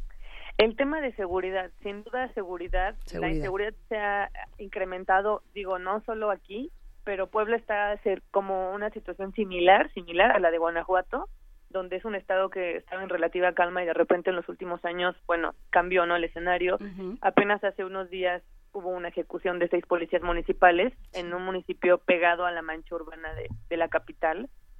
Eh, ha habido una, un incremento no solo de agresiones hacia candidatos y sus equipos, además de asesinatos de candidatos y candidatas, sino al, eh, asaltos, digamos, en lugares donde antes no pasaban, como en la ciudad de Puebla, en pleno centro histórico, a plena luz del día, ¿no? Eh, eh, cosas que antes no se veían, que a la gente le, le preocupan, sin duda le preocupan, y que eso, eso es lo primero que tendrían que atender. Digo, además de la violencia de género, que es algo que ya se viene arrastrando, ahora el tema de la inseguridad, del robo en carretera y el tema de la violencia generada alrededor de- del robo de combustible. Pues bien. Claro, ahí están eh, todos esos temas, Aranzazú. Eh, no parece que se estén discutiendo a fondo, no por lo menos eh, según lo que tú cuentas, que se estén discutiendo a fondo ni en debates ni en ningún otro, eh, ninguna otra esfera y bueno, pues se está llevando una campaña casi eh, pues como por, por, por trámite, ¿no? Sí, que se, se ha pasado, se ha vivido, digamos, entre señalamientos y decir tú tienes, tú escondes y tal, pero donde la ciudadanía me parece que no nos sentimos como que estamos siendo en general, ¿no? Escuchados o atendidos. Eh, ha habido iniciativas ciudadanas interesantes, pero ciudadanas donde han invitado sobre todo a los candidatos a la presidencia municipal de Puebla Capital a debatir en temas de movilidad eh, más específicos y sí se ha prestado un poco más esta, esta interacción, pero a nivel eh, capital, ¿no? En todos los demás municipios ha sido mucho más complicado. Pues bueno, sí, ¿no? Eh, creo que ahí ahí están los temas, ¿no? Que se, estaban sucediendo las campañas en los en las partes urbanas más importantes y, y lo demás está se está abandonando, ¿no? Y sobre todo en municipios más, más alejados de la capital, lo que está pasando mucho es que los que son candidatos o candidatas ya son familiares o expresidentes o esposas, entonces en municipios más pequeños casi todos se, o sea, todos se conocen y saben que el candidato de ahorita ya fue presidente pero de otro partido y que su hermano que estaba en ese partido se cambió y ahora va a ser candidato de este, o sea que se convierte como en una nada más cambio, ¿no? de, de partidos y de personas, donde no ha habido como una nueva ola de de candidatos o candidatas o de gente que está entrando a los partidos, ¿no? Sí, ya lo hemos platicado. Con mayores reglas, los tramposos se vuelven más creativos y buscan nuevas maneras. y ahí lo que tienes que buscar, o sea, sigue el dinero, hay que seguir los incentivos, ¿no? O, que tienen una pasión desmedida por servir a su, o a su pues, municipio. Hay un y hay un este caso bastante bueno eh, curioso aquí donde sí hay candidatos y candidatas independientes que consiguieron el registro para presidencias municipales y el candidato independiente del municipio de Palmar de Bravo, que es justo en la zona de mayor eh, pues robo de combustible, fue secuestrado a, a mediados de mayo. No no se ha dicho nada más de su de su paradero ni de nada, pero la campaña ha continuado.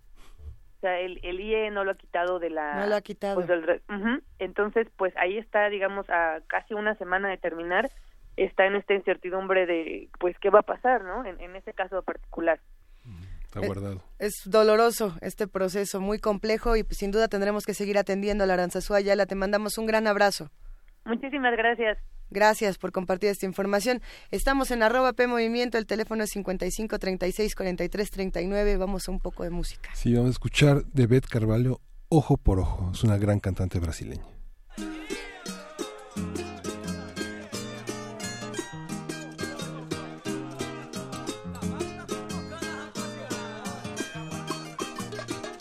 Justiça dos homens condena a bigamia. Nenhuma mulher pode ter dois Josés, nenhum homem ter duas Marias. Por isso, tente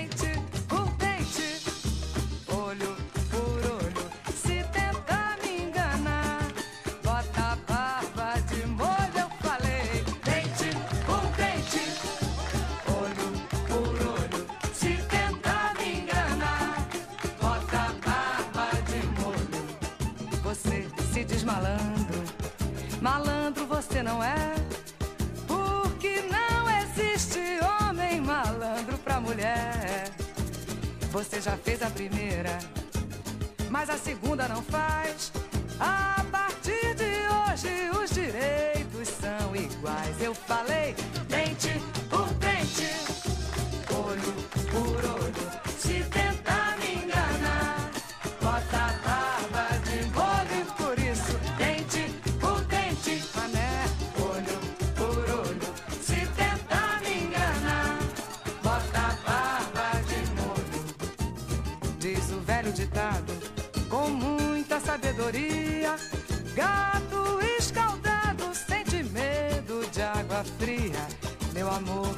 maneira.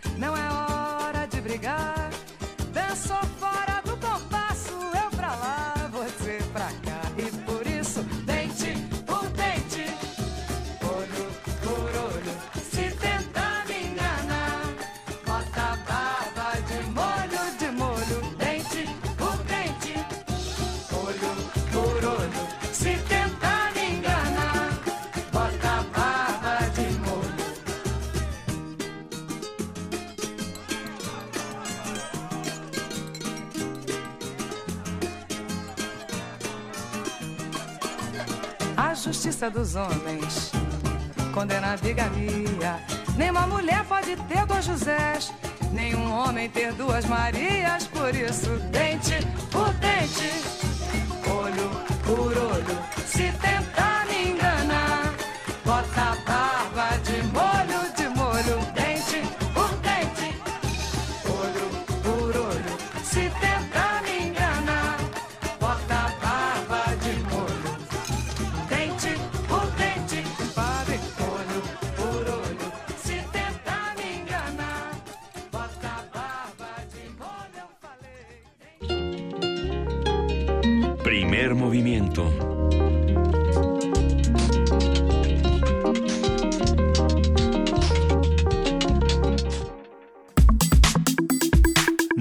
Internacional. Con 129 votos a favor y 125 en contra, la Cámara de Diputados de Argentina aprobó el pasado 14 de junio un proyecto que despenaliza el aborto hasta las primeras 14 semanas de embarazo. El dictamen tendrá que ser discutido y en su caso aprobado por el Senado en una sesión que se prevé se realice en septiembre. 14 semanas en México son 12 semanas, si no me equivoco. Bueno, Antes de la discusión en el Congreso, cerca de un millón de personas, en su mayoría mujeres, se reunieron alrededor del recinto para exigir a los legisladores la despenalización del aborto. Se estima que casi 50.000 mujeres en Argentina son hospitalizadas por complicaciones derivadas de abortos. Hasta ahora el aborto en el país sudamericano solo es legal en casos de violación o riesgo de muerte para la madre. Haremos un análisis del movimiento social detrás de esta medida legislativa, cómo surgió, cuáles fueron las reacciones sociales y cómo se le ha dado seguimiento. Para ello nos acompaña Andrea Pichile, perdón, Pichilev. Ella es profesora de inglés perteneciente al pueblo originario mapuche, activista por los derechos humanos y por supuesto feminista. ¿Cómo estás, Andrea? Buenos días. Hola, buenos días. Marimari Compuche, Inchet Andrea Pichiles Piñén. Eh, me estoy presentando en mi lengua originaria, que es el Mapuzungún. Saludo a todos los hermanos mexicanos. Muchísimas gracias y gracias por esa presentación, Andrea. Eh, cuéntanos qué es lo que pasa en Argentina, qué es lo que está pasando en estos momentos. Bueno, eh, estamos muy contentas como mujeres, como vi- movimiento de mujeres, por haber logrado esta media sanción en el Congreso. Esta es una lucha que lleva eh, más de 10 años. La campaña nacional por el derecho al aborto legal, seguro y gratuito se conformó en el año 2004 eh, en un encuentro nacional de mujeres.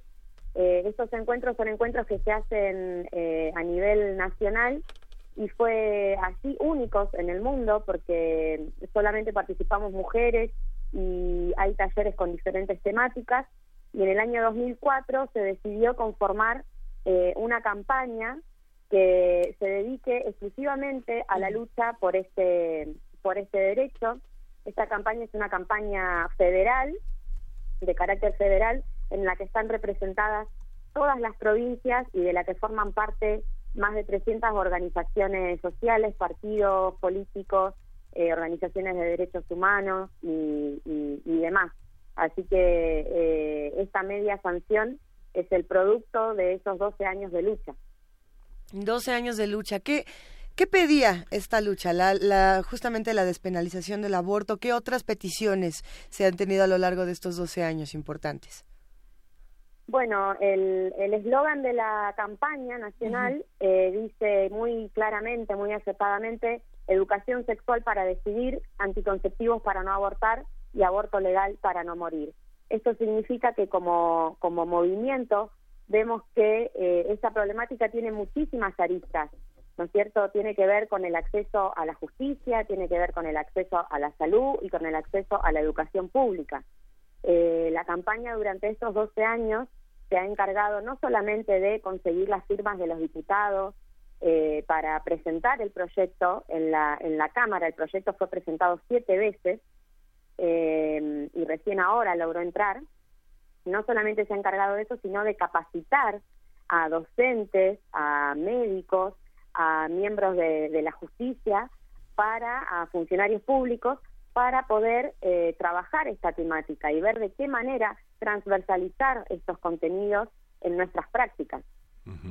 Lo que hace muy interesante la aceptación, el pase de este, de esta, de esta medida, es que finalmente toda esta contradicción que han señalado entre el discurso político y el discurso religioso de los legisladores, eh, que es un, que es un aspecto polémico en muchos sentidos, en el tema de la adopción, en el tema de la fertilidad y ahora en el tema del aborto en Argentina, es que finalmente lo que pasó es una discusión para todos los argentinos, que es un problema de salud, una política pública. Eso fue lo que dio el palomazo para que pasara al Senado, ¿no es así? Exacto, sí, sí. Eh, nosotras consideramos que esto es una problemática de salud pública. Eh, no podemos estar debatiendo metafísica, como dijo uno de los expositores en el, en, el, en el debate en el, en el Congreso, sino que tenemos que apuntar a políticas públicas para prevenir los embarazos no deseados y políticas públicas para, eh, para que no sigan muriendo más mujeres en abortos clandestinos, porque esa es la realidad. Cuando uno, estos grupos católicos, por ejemplo, eh, que se hacen llamar pro vida, nosotras decimos que en realidad son antiderechos, porque mm, están, están a favor del aborto clandestino y, y lamentablemente termina siendo una cuestión de clase, porque la que tiene algún medio para abortar de manera segura lo puede llegar a hacer, pero son muchas las que eh, mueren en abortos clandestinos. Termina siendo una cuestión de clase y de género, por supuesto.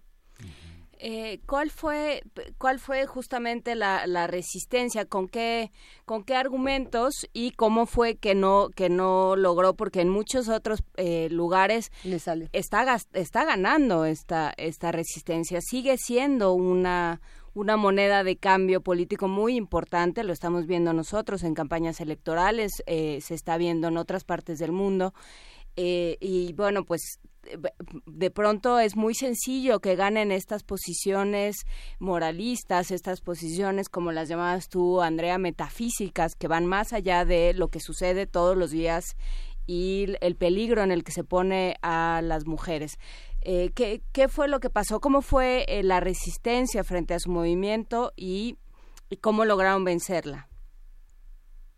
Bueno, eh, las compañeras de, de, la campaña, las compañeras del movimiento de mujeres, durante estos dos meses que se debatió eh, en, la, en la Cámara de Diputados, el, el, en las distintas cámaras que se debatió el, el proyecto, eh, estuvieron todos los martes afuera del Congreso eh, resistiendo, marchando, cortando calles, eh, llevando este debate a los distintos medios de comunicación, eh, a medios gráficos, a medios eh, independientes, en, en, los medios hegemónicos. Uno acá en Argentina prende la tele, pone un programa de cimentos, por así decirle, y, y, estamos, y escuchamos a las compañeras de, de la campaña en debates, eh, entonces yo creo que esa por un lado ha sido nuestra resistencia, logramos que ese debate se instale en la sociedad y logramos la despenalización social del aborto. Por otro lado, en contraposición también se realizaron marchas, eh, estos grupos antiderechos realizaron marchas eh, y, lo que ellos hacen generalmente es tergiversar toda, toda la información. La información de la campaña es muy clara, si no, no hubiéramos podido instalar este debate. Es muy clara, es muy concreta, es muy precisa y, lo que hacen estos grupos es tergiversar la, la información, eh, muestran imágenes, por ejemplo, de fetos, que el, feto que ellos muestran en sus imágenes de, odio, por así decirlo, es un feto ya avanzado de más de dos, de 14 semanas y, y, el proyecto lo que propone es la legalización y despenalización hasta las 14 semanas cuando es apenas un embrión, por ejemplo. Y bueno, en la Cámara de Diputados lamentablemente eh, como ciudadana eh, dan vergüenza los argumentos de estos diputados antiderechos, militantes antiderechos, eh, porque hasta nos han comparado a las mujeres con perras, han comparado la castración eh, con, eh, con, con perras, ¿no es cierto? Eh, con, con las mujeres, por ejemplo. Eh, un diputado inclusive se posicionó del lado de los genocidas de la dictadura, diciendo que ni siquiera en dictadura cuando se robaban bebés clandestinamente habíamos llegado tan lejos, dijo él, como si la decisión de una mujer que decide sobre su cuerpo fuera peor que eh, robar bebés de manera clandestina. Ahora, eh, ¿cómo, ¿cómo cambian las noticias en tan pocas horas? De pronto tenemos como héroe nacional eh, a la Cámara de Diputados y a Macri, ¿no? De pronto dice, llevándose el triunfo de un movimiento social eh, tan importante como este que están teniendo las mujeres, no solo en Argentina, alrededor del mundo, que está cambiando discursos, insisto, en Argentina, en Estados Unidos y en muchos otros espacios, y de pronto vemos a un Macri triunfador que dice, bueno, esto fue gracias a que casi, casi que él permitió que, que estas discusiones ocurrieran y que los diputados votaron, gracias, eh, gracias a ellos estas cosas pasan. Hay una parte que sí, pero ¿cómo, cómo vemos esta, esta, ah, esta unión o esta separación que se tiene con el gobierno, Andrea? No, yo creo que en realidad, o sea, eh, seguramente algún sector o algún sector de la prensa lo muestre de esta manera, como, como vos decís, como si fuera un triunfo del macrismo, pero las mujeres sabemos que fue una conquista nuestra. Nosotras sabemos que fue una conquista de estos 12 años de lucha eh, y de los más de 30 años de encuentros nacionales de mujeres eh, y, y, logramos dividir inclusive al PRO, porque hubieron diputados, que es el partido de Macri, hubieron diputados del PRO que votaron a favor y hubieron diputados que votaron en, contra. Entonces nosotras nosotras sabemos que, que esto es una una conquista nuestra, no una conquista del gobierno, y como movimiento de mujeres nos posicionamos en contra de las medidas neoliberales que está llevando este gobierno adelante, que son de eh, medidas de hambre, ¿Cómo, cómo organizarse? ¿Cómo, ¿Cómo se organizan los movimientos como este? Para, una vez más nosotros que estamos aquí en México y que de pronto decimos quisiéramos organizarnos para exigir ciertas, ciertas cosas independientemente del tema del aborto, pero también el tema del aborto. Eh, decimos, nos queremos organizar. ¿Cómo le hacemos? Eh, ¿qué, ¿qué, herramientas les podemos aprender eh, que, que sean, digamos, sencillas para, para compartir con los que nos escuchan? Bueno, en principio, digamos, saber que cada mujer tiene el derecho a decidir, a decidir sobre su cuerpo y que cada una es, es autónoma y que podamos, podemos formar nuestros propios movimientos sociales por fuera de partidos políticos o dentro de ellos, las que lo deseen. Eh, pero bueno, el, trabajo de la campaña ha sido muy importante, como yo te digo, porque eh, nos hemos dedicado a, a capacitar a docentes, capacitar a sectores de salud eh, y, además eh, ha sido un trabajo muy importante de articulación con otros movimientos sociales eh, y em, de cabildeo con los diputados. yo creo que, la lucha de la campaña es una lucha, a, un modelo a seguir, digamos, por la prolicidad y por la constancia que han tenido, que hemos tenido en los argumentos y en la lucha.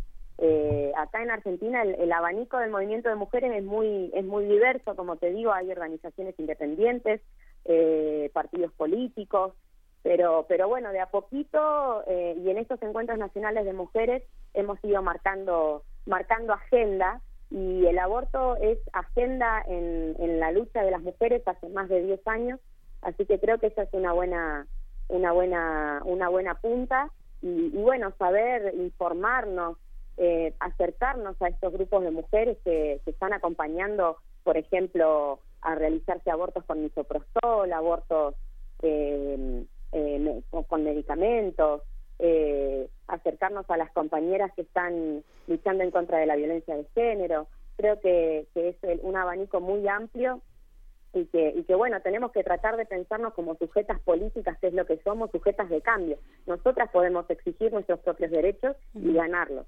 Sí, es muy interesante, por ejemplo, como ahora María Eugenia Vidal, por ejemplo, está eh, Gabriela Michetti, eh, que estuvieron en contra, ya no tienen el peso que tuvo Cristina Fernández de Kirchner, que prácticamente esos 12 años de lucha han sido los dos, los dos este, gobiernos que tuvo en Argentina y que ella declaró ser católica y estar en contra del aborto y no pasó, no pasó la ley, ¿no?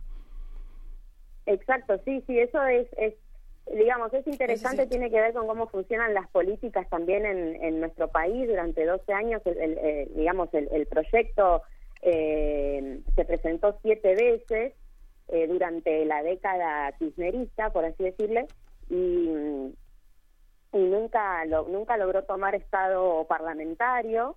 Eh, y ahora sí, pero sin embargo los diputados ahora, la, la gran mayoría del PJ que eh, es el partido justicialista, o del Frente para la Victoria, que es el partido de, de Cristina eh, Fernández de Kirchner, eh, votaron a favor.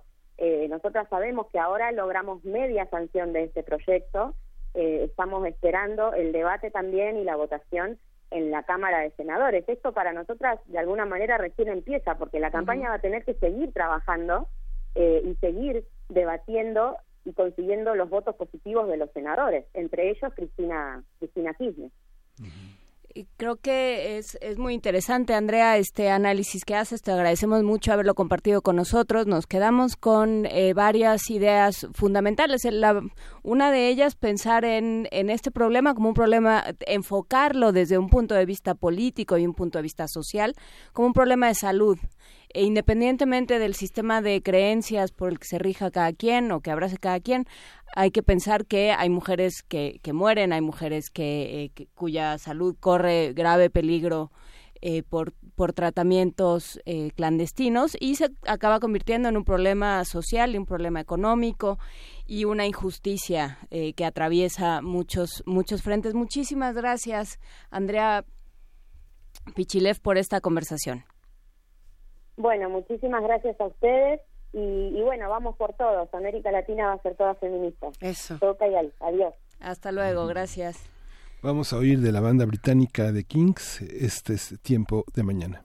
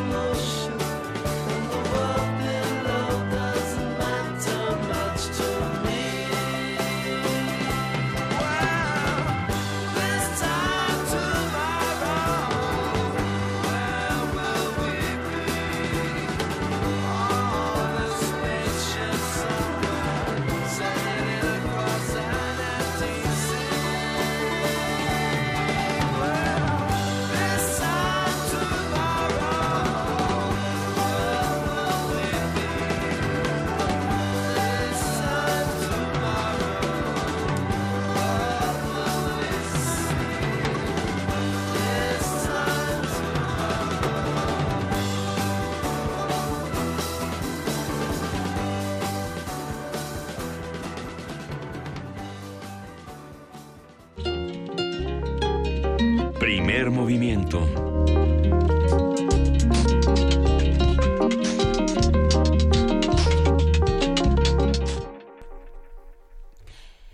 Eh, son las 8.46 de la mañana y bueno, desde, desde lunes y desde ayer y desde hoy en la mañana y hemos estado eh, bombardeos por esta información que habla de un decretazo de Enrique Peña Nieto para privatizar o para permitir más bien la ex- extracción libre de varias cuencas hídricas.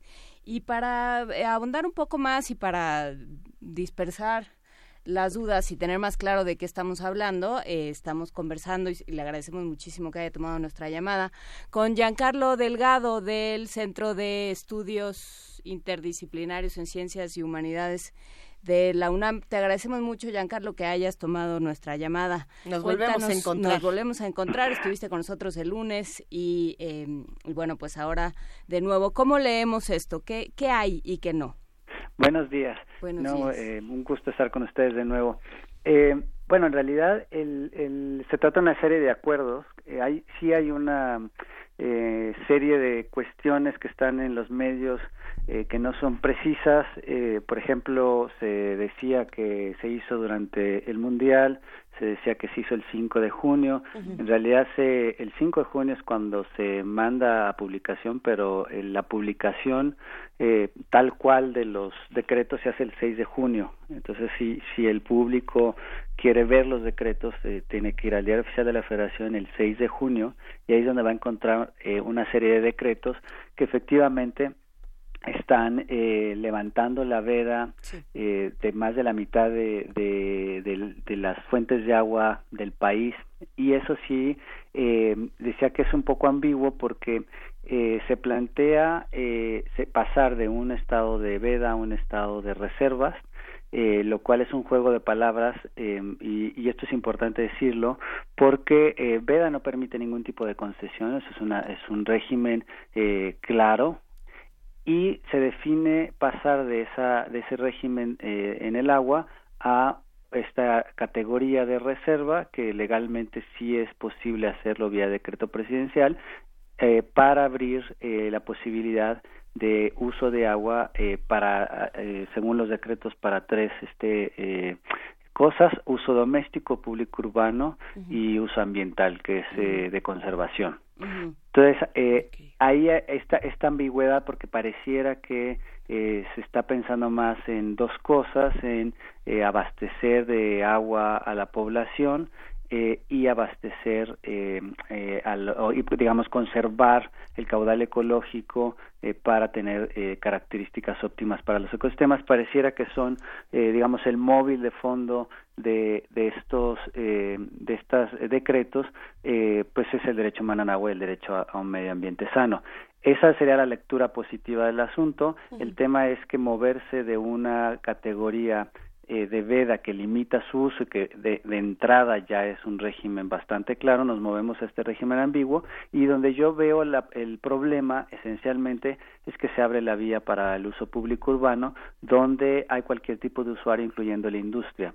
Eh, y tenemos eh, esta, estas reservas que se establecen en los decretos, en algunos casos por eh, cantidades inmensas de agua este, eh, reservada para este tipo de usos, eh, como por ejemplo Río Papaloapan se, se reserva 29 mil millones de metros cúbicos, en la Costa Grande de Guerrero estamos hablando de 1.821 millones de metros cúbicos, entonces sí se abre en lo concreto cantidades eh, precisas para que se pueda este, explotar. Y esto pues pasa por la por eh, toda la estructura que ya eh, tenemos en el país de eh, concesiones otorgadas este por Conagua vía el y que quedarían registradas en el REPTA el registro de, de concesiones de agua del país eh, y eh, se abriría el uso de esta agua tanto para consumo humano y los ecosistemas. No queda no quedaría duda pero se abre también la posibilidad de usarlo para este usos comerciales digamos eh, eh, que, que entrarían bajo este esta, esta este concepto de uso público urbano Este co- conflicto, como bien lo decía Giancarlo, está lleno de, de ambigüedades. Desde el lunes que lo, lo- lo- empezábamos a conversar y empezábamos a discutirlo, decíamos, eh, ¿por, qué se, ¿por qué se anuncia esto hasta ahora? ¿Por qué esperar hasta el Mundial para decirlo? Eh, ¿Por qué si teníamos esta noticia desde el 6 de junio, desde este, de- perdón, desde el 6 nos esperamos hasta ahora? Si era el 5, si no. E independientemente de todas estas ambigüedades, hay puntos, como bien mencionas, muy concretos que hay que aclarar.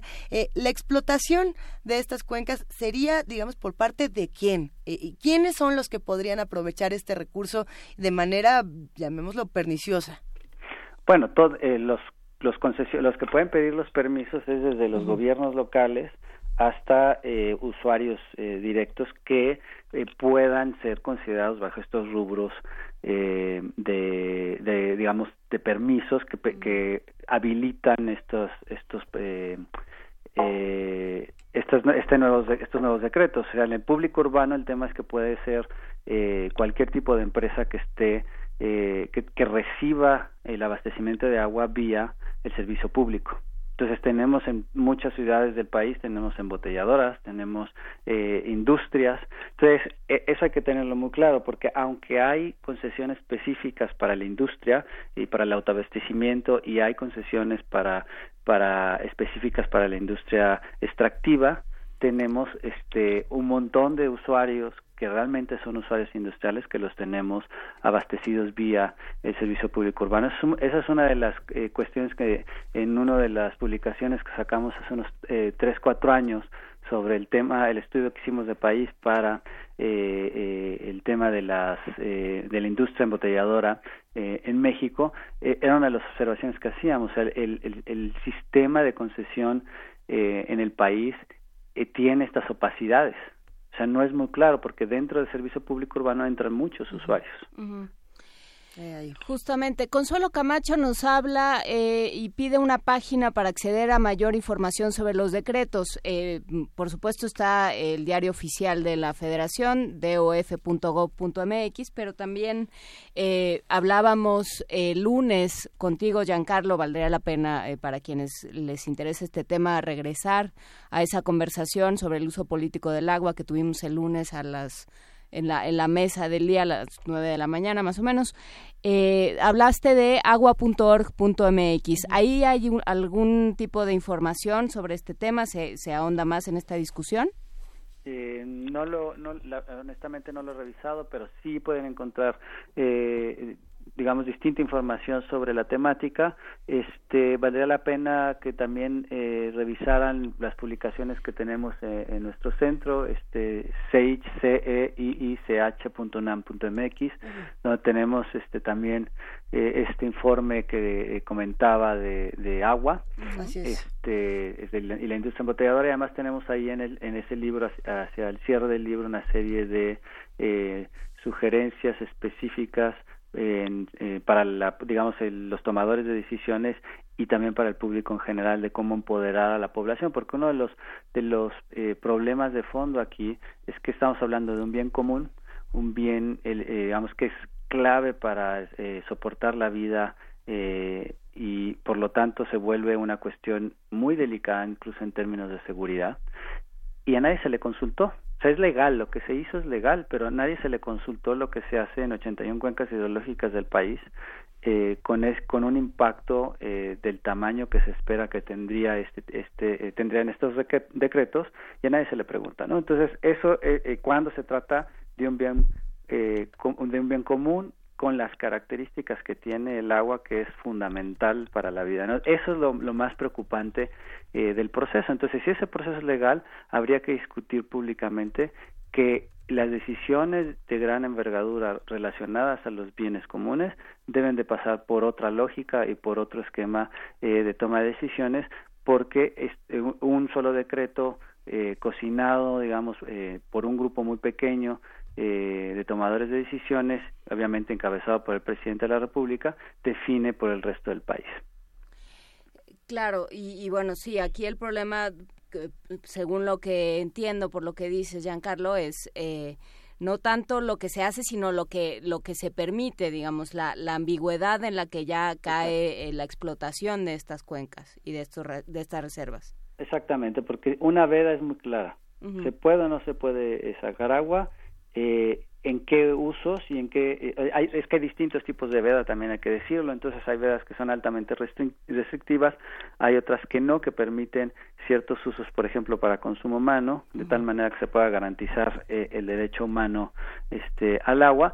Pero son son categorías muy claras. Cuando se, nos movemos a, la, a, a esta figura de reservas entonces ya se abre la vía para eh, para la explotación de estos de estos caudales lo cual pues eh, evidentemente nos hace pensar que eh, una vez transformada esta figura vamos a ver que se disparan los, los consumos de agua, ¿no? Y cla- claro, en cada cuenca habrá una lógica diferente, en algunas será eh, más pensando en, en abastecer eh, vía la figura de, ser- de servicio público urbano a usuarios eh, que demandan agua desde el sector productivo hasta y, y puede ser cualquier cosa, o sea, desde industrias embotelladoras hasta este otro tipo de industrias eh, y podemos pensar que efectivamente va a haber este caudales ecológicos. Además, yo creo que hay una hay una diversidad de, de, de móviles en las distintas cuencas en las que se eh, decreta esta figura de reserva.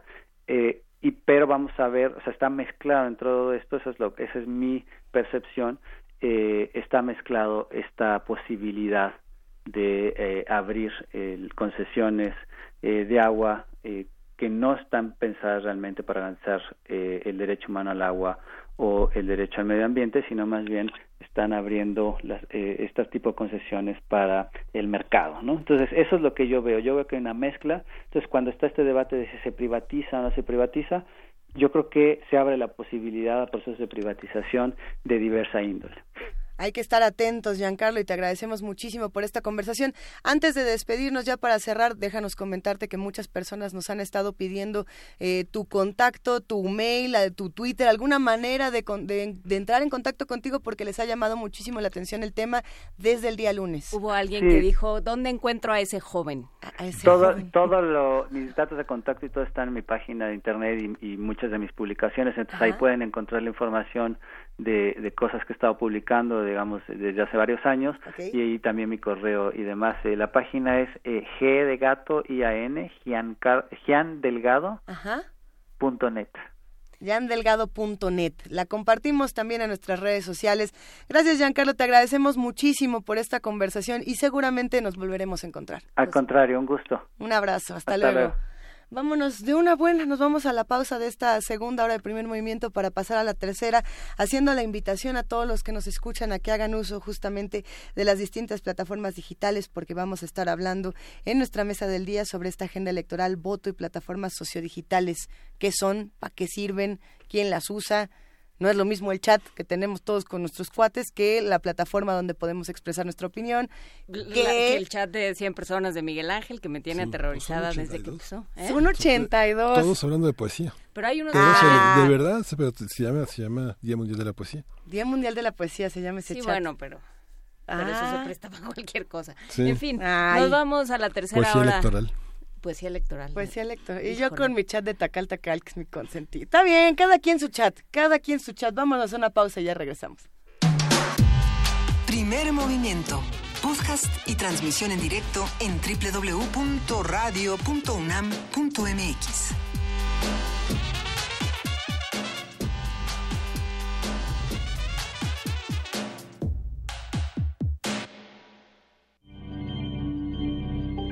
En tiempos electorales, todos tenemos derecho a saber y opinar. No te pierdas. Primero de julio, cobertura especial, Radio UNAM. Acompáñanos a analizar la jornada de votaciones en todo el país y escucha la voz de los expertos sobre las conclusiones de este periodo electoral. Juana Inés de Esa, Miguel Ángel Quemain, Deyanira Morán, Berenice Camacho y Mario Conde te esperan este primero de julio de las 6 de la tarde a las 10 de la noche y de las 11 a las 12 de la noche por el 96.1 de FM y el 860 de AM. En esta decisión estamos todos. Todos. Todos. Radio UNAM, experiencia sonora. En el Partido Encuentro Social no tenemos miedo del cambio. Miedo que lo tengan los corruptos. ¿Por qué voy a tener miedo de un México sin rateros? Ya nos quitaron todo, hasta el miedo. Ya estoy harta de los manejos sucios. La política del miedo es de cobardes y mentirosos. Salgamos a votar sin miedo. Sal y vota. Hagamos del cambio una realidad. Sal y vota diferente. Vota por un México sin miedo. Coalición Juntos Haremos Historia. Vota Partido Encuentro Social. Habla Enrique Vargas. Amigos huizquiluquenses, aprovecho este momento para agradecerles profundamente todo su apoyo a nuestra campaña. Quiero y voy a seguir trabajando para todos ustedes y sus familias, para que sigan viviendo tranquilos y felices. Me comprometo a que Huizquilucan siga siendo seguro. Con su apoyo continuaré siendo su empleado Por todo esto, les pido su voto. Muchas gracias. Candidato de coalición por el Estado de México al frente, PAN. Yo sí voy a votar, aunque haya quienes digan que votar no vale la pena. Yo pienso por mí y es mi decisión. Y pensar que antes de 1953 las mujeres no podíamos votar en México, yo sí voy a votar porque valoro mi derecho. Es momento de elegir dónde queremos que vaya nuestro país. Tenemos que informarnos y decidir libremente. Este primero de julio, salgamos todas a votar. Yo voto libre. INE. El concepto de universidad apela al conjunto de conocimientos que satisfacen una amplia gama de curiosidades. Literatura, Música emergente, sexualidad y erotismo, cine, tecnología, política. arte y actualidad. Cuando cae la noche, La radio se refresca para los oídos estudiantiles. resistencia modulada. Menos aula y más campus. De lunes a viernes, de las 20 a las 23 horas. Por el 96.1 de FM. Radio UNAM. Experiencia sonora. Me enteré en qué país vivía cuando entré a la universidad. Han pasado 50 años. Más de medio millón se calcula que es la cantidad de gente que asistió a esta manifestación. Ellos fueron el movimiento estudiantil. Más que ingenuidad era un aislamiento. M68. Voces contra el olvido. Serie documental con nuevos testimonios de quienes participaron en el movimiento estudiantil. Eran cadáveres, un cuerpo encima de otro. Vi tres o cuatro este, montones de compañeros muertos dentro de la Plaza de las Tres Culturas. Todos los martes a las 10 de la mañana. 96.1 de FM. Radio UNAM. Experiencia sonora.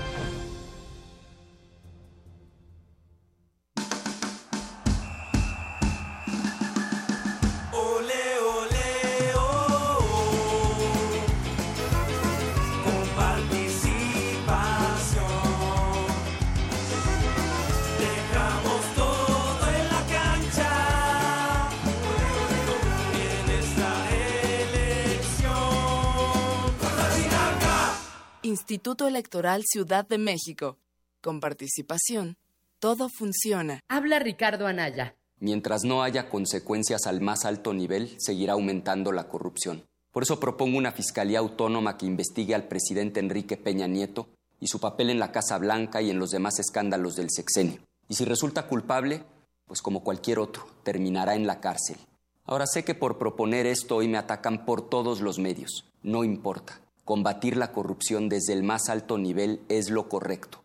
Soy Ricardo Anaya. Hablemos de frente. PAN. Un México igualitario y justo reconoce en sus mujeres la fuerza del desarrollo. En el PRD generamos condiciones de igualdad a través de becas salario, respeto a los derechos de madres solteras, guarderías para sus hijos, seguro de desempleo y seguridad social garantizada. No más feminicidios, porque un futuro de justicia para ellas se construye desde hoy. Ricardo Anaya es nuestro candidato. Este primero de julio, vota PRD.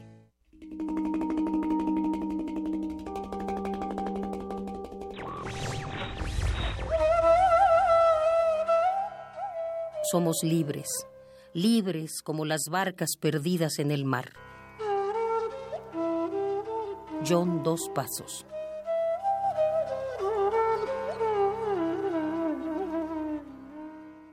Radio UNAM. Búscanos en redes sociales, en Facebook como Primer Movimiento UNAM y en Twitter como P Movimiento o escríbenos un correo a primermovimientounam@gmail.com. Hagamos comunidad. Y son las 9 de la mañana con 6 minutos. Estamos aquí en primer movimiento en esta tercera hora. Miguel Ángel Quemain, buenos días. Buenos días, Juana Inés César, mientras a Miguel Ángel Todo- se le cae. todos en orden, por favor. ¿Fue algo de tu chat o algo de aquí de la mesa? Ya, ya traemos el chiste del chat. No traemos muchos chistes. El día de hoy andamos de muy buen humor y ya nos compartieron. No sabemos en redes bien por qué. sociales. Nos dicen que hoy es el Yellow Day. Chile Day. ¿Será cierto esto que hoy es el día más feliz del año? ¿Qué opinan los que hacen comunidad con nosotros? Yo digo que el, el Blue Monday y el Yellow Day y todos estos días no son más que el Day. Pero hay quien dice que sí tiene por ahí una connotación, este, no sé, hasta climatológica. ¿Será cierto o no?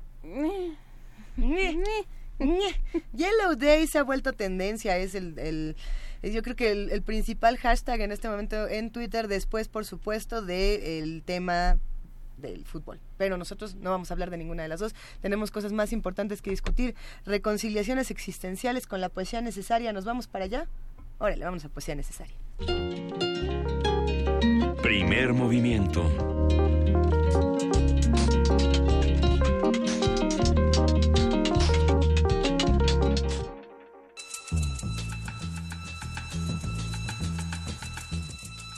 Es hora de poesía necesaria.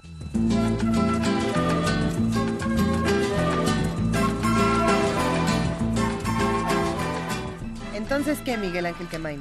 Pues voy a leer un, uh, un poema de Mariel Damián, que tiene un blog muy interesante que se llama marielitasulblogspot.com, que ganó el premio de poesía de Almuñécar en, en España el año pasado y que ganó dentro de 123 poetas eh, hispanoamericanos con un conjunto amplio de poetas españoles y bueno es una joven que nació en 1994 en la Ciudad de México y la vamos a acompañar con una recomendación de Vania Nuche que es un grupo que también rockero de alta poesía tzotzil que Celtal, es Ik ya, eh, Tzetzal, hizo la- Ik-. ¿no? Dice, no me digas cómo quererte, no me ates a tus ideas, no restrinjas mi cuerpo ni destruyas mis deseos, no me digas cómo quererte, qué hacer o qué palabras deben ir en mi boca, no me digas que no es suficiente, que este amor no es verdadero, solo porque tú no lo sientes. No mires el reloj, no me des tiempo. ¿Por qué de quererte menos un día? ¿Por qué de quererte más en un año? Si te quiero, te quiero, aunque no quieras, aunque tú no me quieras, mi corazón late con certeza cuando cierro los ojos. Ahí estás, aunque distante, siempre hermosa, y te veo mirar hacia otro sitio, correr hacia otras bocas que nada me importan, porque ahora comprendo que mi pecho en realidad es un nido de aves. No me digas cómo debo quererte, porque le, porque le construiría una jaula a mi libertad para encerrarme en tu destino. Dejar que la vida fluya y que mis ojos miren al mundo embellecido como si en todas partes estuvieras tú.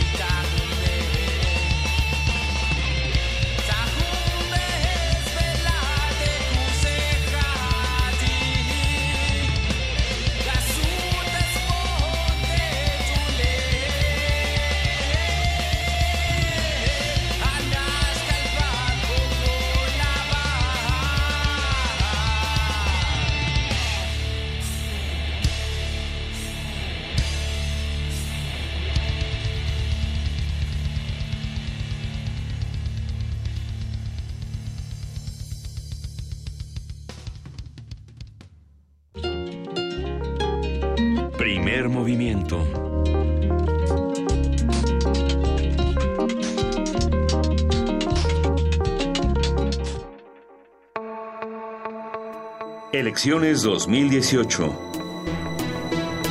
Mesa de análisis.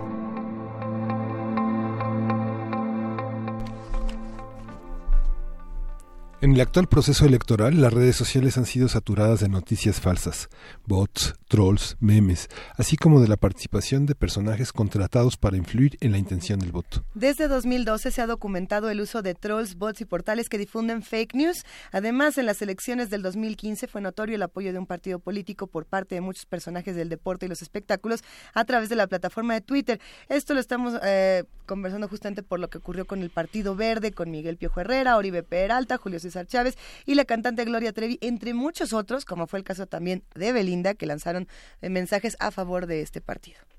Especialistas han señalado que esta actividad en redes sociales es posible porque no hay una regulación en la materia.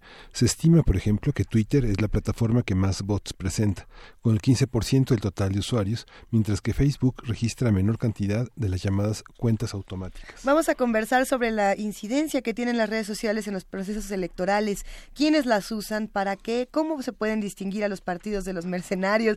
Eh, para ello nos acompaña el maestro Rubén Darío Vázquez. Él es profesor de la Universidad Nacional Autónoma de México, de la Universidad Iberoamericana y es columnista también en Forbes México. Buenos días, Rubén, ¿cómo estás? A los partidarios de los mercenarios, Luisa, me chafaste la rima. ¿Cómo estás, Rubén Darío? Gracias por estar con nosotros. Buenos días, chicas. Buenos días, chicas. Buenos días, Miguel Ángel. ¿Cómo están? Hola, Rubén. Muy bien, gracias. Cuéntanos cómo está, cómo vemos las redes sociales, qué, qué, eh, qué han aportado o no a las a las conversaciones electorales y a las campañas. Bueno, mira, sin duda las redes sociales son eh, están siendo muy importantes dentro, de este proceso electoral por varios factores, ¿no? La primera es que eh, en, en general las redes sociales se han convertido en la primera fuente de información para una gran parte de, la lista nominal de electores que vamos a tener eh, eh, el próximo primero de julio. ¿Por qué? Bueno, pues como sabemos, eh, la televisión, la radio, los medios impresos, pues van a la baja en cuestión de audiencias. Y resulta que, bueno, pues el consumo de Internet en México cada día es, es más amplio, cada día es más extenso.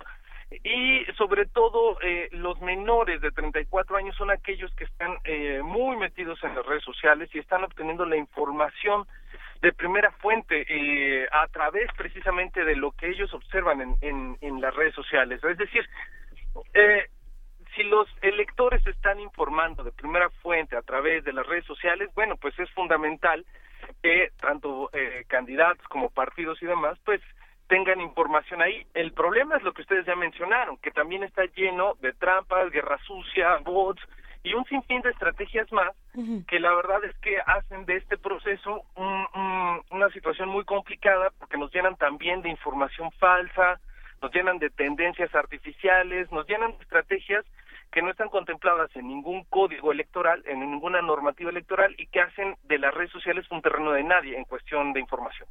¿Qué pasa cuando, eh, digamos, los bots y todos estos eh, personajes de, de las redes sociales se vuelven más creativos y sobre todo más hábiles?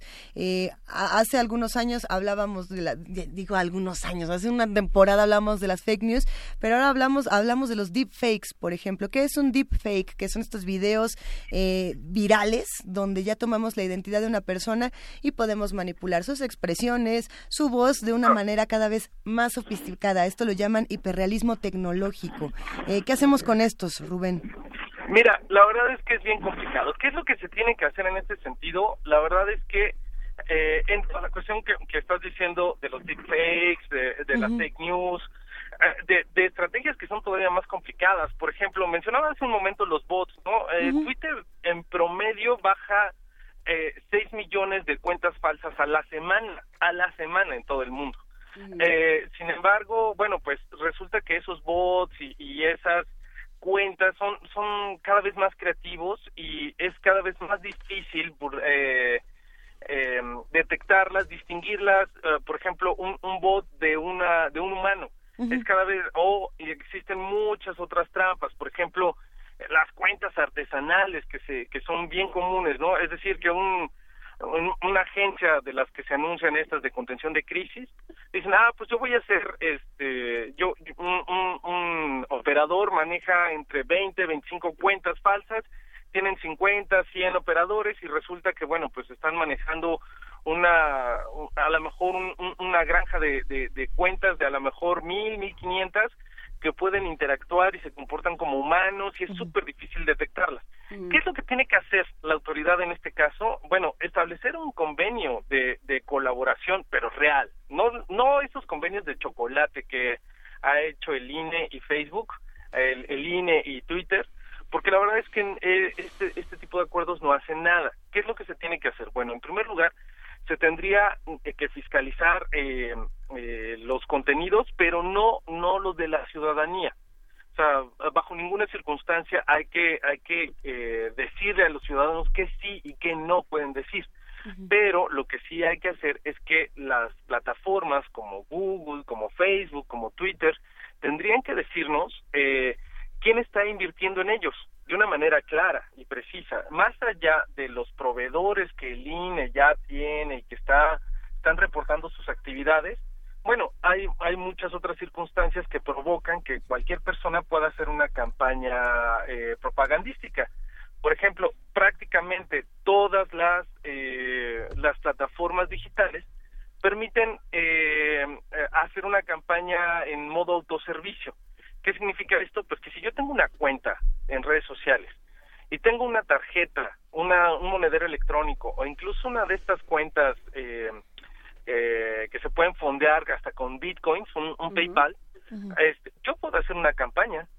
Eh, y esto lo sabe perfectamente bien la plataforma. Lo que no sabemos es, por ejemplo, si está ayudando o está en contra de un partido, si está eh, haciendo una campaña negra en contra del otro, de dónde viene el dinero que se está invirtiendo ahí, porque si es dinero público, entonces nosotros deberíamos tener eh, la certeza de dónde se está invirtiendo. Y si es dinero privado, entonces los partidos, los candidatos están eh, faltando a la normativa electoral. Por eso es tan importante que de verdad se cree un acuerdo real, concreto, en donde las autoridades y las plataformas colaboren para saber qué es lo que está sucediendo. No se trata de fiscalizar contenidos, sino de fiscalizar el dinero. Y si nosotros re- eh, eh, eh, revisamos la ruta del dinero, va a ser mucho más sencillo, mucho más sencillo que eh, sepamos quién está cometiendo alguna tropelía electoral. A ver, eh, eh, me gustaría que aclararas eh, cuál es, eh, Rubén Darío, cuál es la diferencia. Tú hablas de convenios de chocolate. ¿Qué dicen estos convenios? Y eh, bueno, ya nos quedó claro que habría que poder seguir quién está pagando las cuentas eh, y, y cómo se están alimentando. Pero, eh, ¿qué es lo que dicen hoy los convenios? Este, por ejemplo, que firmó el INE con Facebook. Mira, es, es, eh, es- se trata de un convenio marco de colaboración. ¿Qué es un convenio marco? Bueno, en realidad es cuando dos instituciones, en este caso la autoridad electoral, el INE y la plataforma Facebook,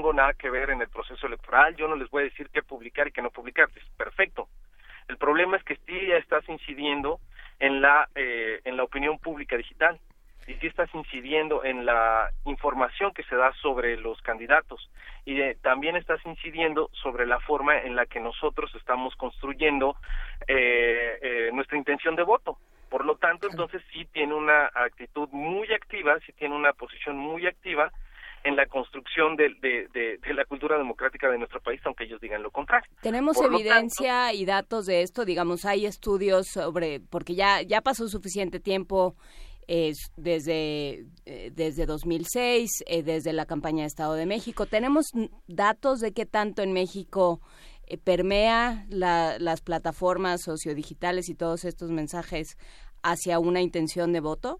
¿Hay, hay manera de saberlo? Mira, hay, hay, hay algunos datos eh, que si bien hay ciertas incidencias estadísticas, no necesariamente, eh, em, el, eh, digamos, mm, serían como la regla. Por ejemplo, en las elecciones intermedias, las redes sociales pudieron proporcionar eh, hasta hasta un máximo de cinco puntos a algunos partidos. Uno de ellos el caso muy concreto del Movimiento Ciudadano.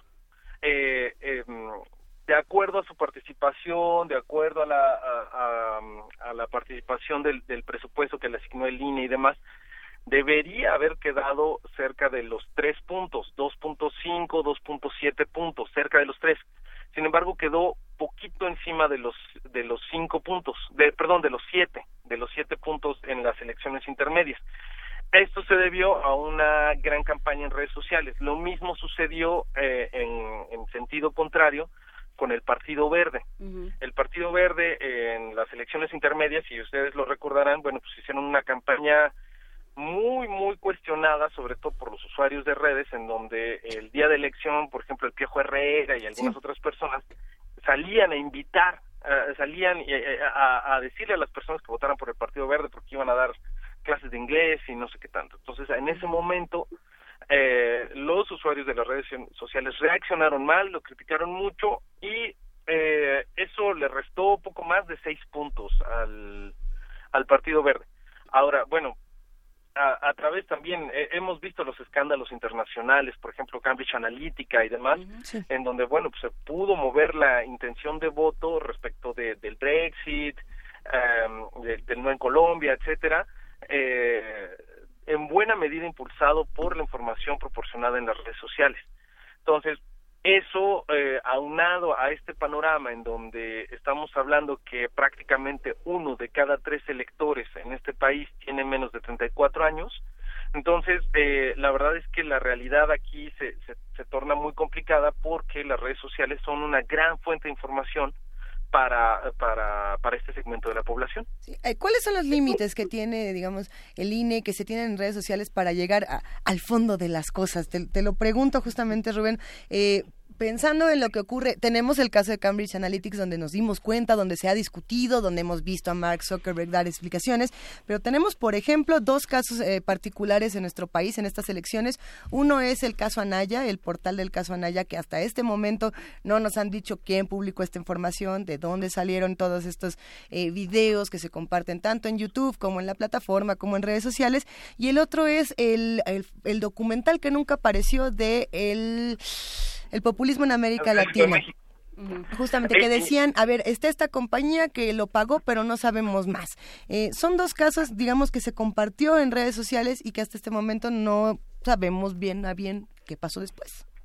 Y yo agregaría un tercero. La, esta información que salió en CNN donde decían es que la mayor parte de la interacción que tienen las cuentas de López Obrador vienen de Rusia. Ándale. y, y la verdad es que eh, bueno, en ninguno sí. de los casos sabemos con certeza ¿Y luego qué o fue? quién de dónde vino la información. Bueno, salvo en el caso del López Obrador, que ahí sí fue un... Híjole, fue una forma de torcer la verdad eh, de manera tal que, que se convirtió en una mentira. No, porque eh, es cierto, si tú quitabas toda la interacción que venía de México y quitabas toda la interacción que venía de, de, de Europa, pues la mayor parte de la interacción que venía de López, eh, en la página de López Obrador, pues venía de Rusia, ¿no? O sea, sí era cierto, pero si quitabas todas las otras interacciones. Claro. Pero bueno, este, ahí y, y se difundieron, se difundieron eh, un, un, un sinfín de, de, de bulos, de noticias falsas y demás. ¿Qué atribuciones tiene el INE? La verdad es que muy pocas. Muy pocas. Si uno revisa el reglamento de fiscalización del INE, eh, por ahí en el artículo 193, eh, fracción 4, inciso E, eh, ahí viene exactamente qué es o cómo se tiene que fiscalizar las redes sociales y la publicidad, la propaganda en Internet. Y la verdad es que es muy parco. O sea, lo único que piden es, a ver, nombre del proveedor, este, cuánto costó el anuncio, eh, eh, de cuándo a cuándo se hizo, cuáles son las páginas en las que se publicó, etcétera. Pero de entrada ahí hay un grave error. ¿Por qué? Bueno, pues porque de entrada en las redes sociales no existen costos fijos para hacer anuncios. ¿Qué es esto? La- lo que lo que sucede es que cuando uno hace un- una campaña publicitaria o propagandística en las redes sociales, lo que hace es segmentar a su público de acuerdo a intereses, hábitos de navegación, eh, palabras clave, en fin. Y todas estas, em, digamos, etiquetas o todos estos segmentos, en realidad no tienen un costo, sino fluctúan de acuerdo a la demanda. Es decir, eh, uno entra en una especie de subasta. Habrá algunos intereses o palabras clave que ciertos días valgan más e incluso durante las horas del día valen más o en algunas otras ocasiones valen mucho menos. Y aquí la situación es que eh, de entrada no pueden tener un costo fijo. Segundo, eh, regularmente las agencias hacen eh, subcontratan a, a- a agencias más pequeñas eh, y y, eh, y, como como bien dije hace hace un momento bueno pues prácticamente todas las campañas todas las campañas eh, eh, publicitarias o propagandísticas que se pueden hacer en las redes sociales se pueden hacer eh, de manera personal, es decir, se pueden eh, hacer de forma automatizada sin la mediación de un humano. Es decir, yo entro a mi cuenta de YouTube, de Google, de Facebook, de Twitter, eh, con un monedero electrónico, con una tarjeta bancaria, con una cuenta de PayPal, lo que yo quiera, y entonces hago una campaña publicitaria. Y esto pues no está contemplado, no está contemplado, o sea, se nos pide, el INE le pide al partido político que le diga con quién está trabajando y cuánto está invirtiendo. Ajá, pero las circunstancias, la naturaleza misma de las eh, de la publicidad en las redes sociales es totalmente diferente. Es totalmente diferente y resulta que eh, eh, el INE está un, par de pasos atrás respecto de cómo se hace la publicidad digital. Por eso es, es tan importante que el INE em, actualice sus reglamentos de fiscalización y ponga un marco legal para que em, precisamente la, todas las actividades que se hagan en redes sociales eh, pues estén estén eh, dentro de un marco de la legalidad sabemos y, y podamos saber nosotros como ciudadanía quién está actuando correctamente y quién no y pongo por ejemplo un, un caso el de José Antonio Mis que cuando uno tecleaba el nombre de Andrés Manuel. O mejor tecleaba el busca yo me- Anaya. Ujú. Ajá, o, o exacto, y salía ahí la propuesta de José Antonio Meade. Eso no es ningún delito, ¿no? Por ahí decían, no, pues es que suplantación de identidad, están hackeando, este, pero no eh, hasta dónde llegan y todo eso. No, no, no, la verdad es que en, en el curso uno de marketing digital, lo primero que le enseñan a uno es posicionamiento en buscadores. Y es eso, ¿no? Es lo que hizo José Antonio Meade es totalmente válido. No, quizá a lo mejor dentro del contexto no sea ético, pero no Ético, es pero ilegal. no vale. Eh, es es muy complicado eh, hablar justamente de qué, qué sería ético, qué no sería ético y qué es válido en redes sociales, pensando también en el comportamiento de los usuarios, eh, no bots, ahora sí que los reales que dicen, y me cuesta mucho trabajo de pronto sortear tanta cosa en, en Internet, en Twitter, en Facebook, etcétera, pero que también tienen una responsabilidad tanto con los interlocutores eh, que tienen ahí como con los políticos, etcétera. Eh, por ejemplo, pongamos como ejemplo lo que está haciendo sociedad civil eh, en burlas y juegos hacia los políticos, para que sea hacia los dos lados. Eh, Claro, sí, sí. ¿Qué pasa, por ejemplo, con el caso de Marcelo Ebrard, que confundió a la actriz de cine para adultos Mia Khalifa con una estudiante eh, de ingeniería que al parecer se ganó un premio? O con el caso de Alfredo Jalife, al quien, a, a quien le han estado mandando esta imagen de Tobias Forge, el vocalista de la banda de metal Ghost, para hacerlo creer que es el director de Coca-Cola. Y diferentes engaños que de pronto decimos, eh, nos dan risa un rato, pero nos están desviando de información o no, o por qué salen. ¿Qué pasa con esta otra parte del usuario hacia el político y hacia el periodista? Bueno, aquí la verdad es que hay una corresponsabilidad en el uso de las redes sociales. Eh, ¿Por qué?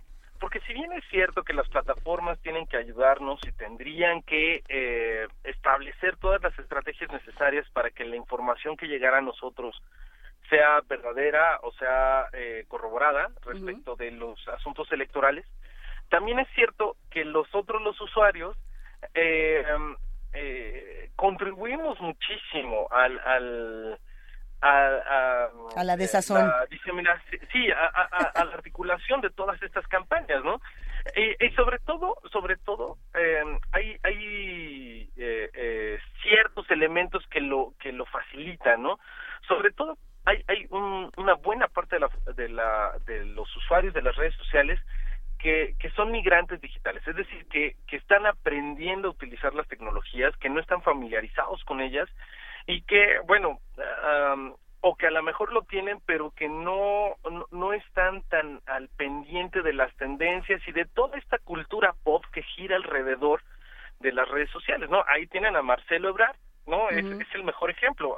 Marcelo Ebrard, eh, eh, pues que, que ha demostrado ser un, usuario constante de las redes y demás, pero que sin embargo eh, eh, no, no tenía la referencia de la cultura eh, eh, pop que gira alrededor y de todos estos bulos que, que, que son comunes entre los usuarios de las redes sociales y por eso cayó tan fácilmente en, en, en confundir a esta chica, ¿no? En, eh, a esta actriz con, con, con estudiante de, eh, originaria de Oaxaca y no sé qué. El problema es que nosotros los usuarios de las redes sociales también somos corresponsables en la diseminación de las eh, de todas estas estrategias de comunicación eh, que son muy cuestionables eh, en cuestión política. ¿Por qué? Porque eh, no funcionarían si nosotros no las compartimos. Eh, si nosotros somos el primer filtro eh, para evitar que estas estrategias trasciendan, pues eh, la verdad es que tendríamos unas redes sociales mucho más sanas en la cuestión electoral. ¿Qué quiero decir con esto? Bueno, que eh, em, es cierto que nosotros eh, merecemos todo este toda esta información libre de, de, de, de bulos, libre de noticias falsas y demás, pero también si nosotros mismos no ponemos un, un, un filtro, no luchamos contra ellas, eh, no las compartimos, verificamos la información, verificamos las fuentes, buscamos de dónde está saliendo todo todo eh, eh, el, rumor, la verdad es que las noticias falsas seguirán creciendo. Esto tiene que ver también con una formación de nosotros como, como usuarios de las redes sociales, porque si bien ya tenemos varios años utilizándolas, la verdad es que eh, no tenemos una formación en habilidades digitales. Es decir, no es que en la primaria o en la secundaria, como está sucediendo ahora con los chicos, nos estén nos hubieran enseñado cómo acercarnos a la tecnología y cómo distinguir la tecno- eh, eh, eh, este tipo de tendencias y cómo discernir la información de manera adecuada. Entonces, la verdad es que también esto está está muy de la mano con con esta con, con las generaciones que son mucho más grandes, con los migrantes digitales que son mucho más susceptibles a caer en este tipo de burlas. Nosotros somos responsables de la información que circula en las redes sociales y por lo tanto también nosotros tenemos la oportunidad de cerrarle el paso y hacer que las redes sociales se conviertan en un terreno mucho más sano electoralmente. Lo que pasa es que, ¿qué, qué, qué saben de nosotros, Rubén? No sé, por ejemplo, piensas, Todo. este, Lo sí, pero, todo. pero todo, todo, todo mal, ¿no? Digamos que antes le decían a la persona, eres Libra, ah, eres este de aire, ¿no? Este, te gustan las artes, este, y lo mismo, puede uno llegar a una tienda, a una, una tienda de café y decir, ah, ¿cómo es su nombre? Ah, tal, y su correo electrónico tal, ah, ¿cómo le sirve el café? ¿Cargado? ¿Quiere sus huevos tiernos con jamón? Este, ¿no? Este, bueno, ¿qué, qué, qué- verdad- qué deudas tiene con, eh, con la banca? Este, ese tipo de hábitos que son verdaderamente falsos, ¿no? Digamos que la, eh, pensamos, pe- pienso por ejemplo en las, eh, lo que dices de las habilidades eh, digitales del usuario. En realidad, las habilidades digitales del usuario son candados que te ponen, por ejemplo, para centralizar claves, para, para navegar como fantasma, para tener a- aspectos de privacidad. Digamos, una serie de características aparentemente contrapuestas, pero que aparentemente forman un espectro digital. ¿Cómo, Sí, cómo. ¿Cómo jugar con eso, digamos? Eso conforma una identidad, una identidad digital, es lejana de la identidad psicológica, de la identidad psíquica, de los principios, de la ética. ¿Cómo funciona? Mira, es, es bien complicado lo que estás diciendo, Miguel Ángel, porque eh, es cierto, nosotros estamos construyendo una huella digital que, que muchas veces eh, no necesariamente refleja lo que nosotros somos en el mundo físico, pero sí lo que somos en el mundo digital, que no necesariamente es falso. O sea, sí. es hay diferentes, eh, em, digamos, eh, tipos de realidades, la realidad física y la realidad digital. Y nosotros construimos nuestra realidad digital eh, con base en estos hábitos de navegación, con base en estos hábitos de, de, de, de- de búsqueda y de interacción que tenemos en las redes.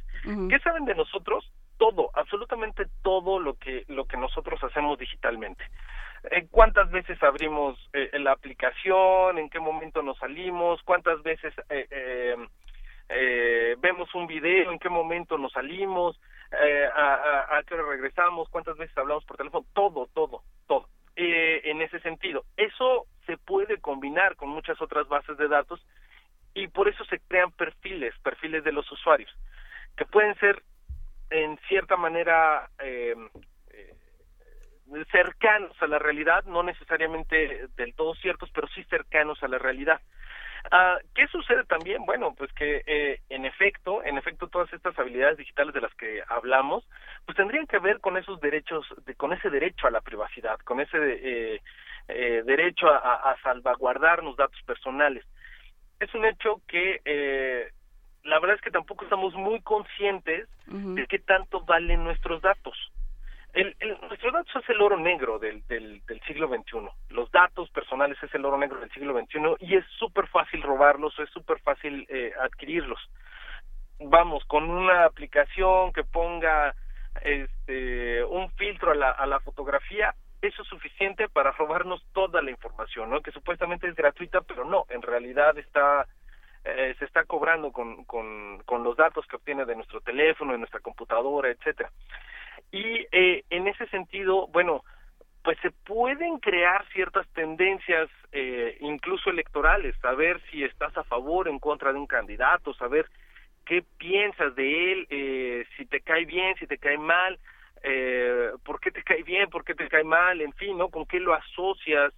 Todo esto se puede, digamos, trazar, se puede modelar. Exactamente, que, que, que sepan de mí todo lo que, eh, eh, cómo soy, dónde vivo, etcétera, no necesariamente, no necesariamente la información que tienen corresponde con el mundo físico. Sí corresponde con el mundo digital, pero no con el mundo, ne- necesariamente con el mundo físico. Y eh, hay ciertas coincidencias, hay muchas incidencias, y eso hace que, que lo que nosotros estamos viendo digitalmente sea mucho, eh, sea tan valioso para, para, para ellos, ¿no? Y que por eso, de alguna manera, incluso se puedan crear tendencias artificiales en, en las redes sociales que pueden guiarnos o que pueden eh, incluso eh, eh, hacer que nosotros pensemos algo de ciertos candidatos o de ciertas instituciones, en fin. Por eso es tan complicado y es verdad, nosotros como usuarios deberíamos estar más conscientes de la forma en la que utilizamos nuestras redes sociales, nuestros datos y a quién se los proporcionamos, ¿no? Si no, todo el tiempo y todo eh, eh, eh, y, y siempre que naveguemos tendremos un Cambridge Analytica detrás de nosotros. Eh, Rubén Darío, muchas gracias por este, por infundir el terror en esta mañana. este, eh, nos No, andaba no, haciendo falta. nada. No, pero no, hay una cosa que es eh, detrás de toda la idea de Internet, de la concepción misma de Internet, hay una serie de ideales, ¿no? Sí se planteó como el espacio donde se iba a poder, era- iba a ser la gran arena pública, iba a ser el gran espacio eh, para compartir, iba a ser eh, tenía muchas promesas ¿no? de solidaridad, de ayuda, de, em, de, de, compartir de manera gratuita, de generosidad. Y bueno, pues eh, la vida diaria nos, eh, nos ha enseñado que no necesariamente es así. Eh, ¿Cómo sí, idealmente, cómo sería eh, Internet como un espacio donde se discutiera, un espacio político en el mejor sentido de la palabra? Mira, eh, es- ese es un, un, un excelente ejemplo que estás diciendo, ¿no? Debería ser eh, un, un, espacio en donde eh, la crítica, la discusión, la, eh, eh, la propuestas fueran fueran eh, pues las banderas de inicio de todos los usuarios, ¿no? No necesariamente es así. Eh, algo muy cercano a lo que Habermas decía en la teoría de la acción comunicativa, ¿no? Eh, este espacio en donde de la opinión pública en donde se forme y se dé se dé prioridad a- al pensamiento crítico, ¿no? Eh, sin embargo, eh, bueno, pues como sabemos no necesariamente es así. Hay algunos ejemplos y buenos ejemplos de, de que se pueden lograr grandes cosas, ¿no? Y nada más recordando eh, pues el pasado 19 de septiembre, la, esta coincidencia macabra en, en- con, con los terremotos, pues eh, gracias precisamente a la tecnología y a la forma en la que se organizaron, eh, se organizó la sociedad civil a través de estos espacios públicos, pues se logró eh, eh, generar la ayuda necesaria en tiempo y forma a quienes así lo necesitaban, ¿no? Recordemos el verificado 19S. Sin embargo, eh, eh, bueno, pues como sabemos, sobre todo estas trampas políticas, estos vacíos legales, estos eh, eh, formas de burlar la ley eh, que tienen los partidos políticos, los candidatos, etcétera, pues han hecho que Internet se vuelva una especie de, de ring en donde si tú opinas, lo que sea, se te vienen encima cinco trolls para Así es. fastidiarte, hacerte memes, este, y, y, y molestarte durante un par de días, ¿no? Hasta que dejes de ser la tendencia y aparezca otra cosa. Em, no debería ser así, debería ser un espacio en donde estemos discutiendo eh, de forma racional, de forma concienzuda, eh, las diferentes eh, propuestas que donde estemos criticando eh, en los candidatos, donde establezcamos un diálogo directo con las autoridades, con los candidatos, con los diferentes segmentos de la sociedad civil, para realmente conocernos, entendernos, proponer y construir una mejor sociedad. Debería ser un espacio en donde se una mejor sociedad en, en todos los sentidos, no solamente en el político, sino en todos los sentidos, porque nos permitiría conocernos, nos permitiría proponer, nos permitiría eh, establecer ciertas reglas de convivencia que en algún momento podrían trascender lo digital y eh, eh, construir en el en el mundo físico. ¿Cómo? Hay- hay ¿Vernos algunos- las caras y todo? ejemplos. Eh, sí, por ejemplo, ¿no? Eh, eh, es que lo, lo digital no significa falsedad, ¿no? Sino significa un, un nivel diferente de la realidad.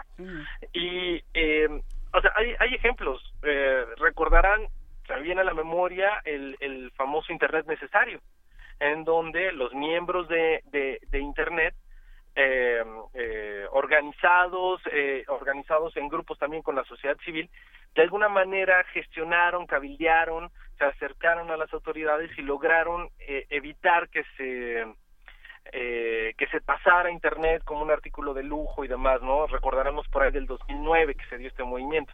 Y algunos otros más, insisto, el 19S eh, también fue un, un, un ejemplo de cómo podríamos construir, convivir y hacer de las tecnologías una herramienta que podrían ayudarnos a, a, a, a tener una mejor sociedad, mejor organizada, más, eh, más efectiva en, en- ese Aunque, sentido, aunque, ¿no? aunque hay grupos, Rubén Darío, que son muy activos, medioambientales, protectoras de animales, este, de cocina, de trabajo, de, este, de, de teatro, hay grupos este, de más de mil, cinco mil personas que actúan así. Digo, uno Ajá. puede poner una, una, un, una- un comentario en cualquier red así y decir, este perrito está solo porque nadie lo cuida y te llegan mil solicitudes de amistad y mil likes. ¿no? Aunque el perrito no exista. aunque el perrito no exista o sí existe, Ah, pero bueno, digamos, hay muchas protectoras, digamos, los eh, sistemas de adopción, por ejemplo, en varias colonias de la Ciudad de México de mascotas, es impresionante. Gente de todas las edades, eh, este, con una, con una cuestión, Claro. eh, ¿no? Eh, funcionan muy bien, ¿no? Esta parte de ayuda,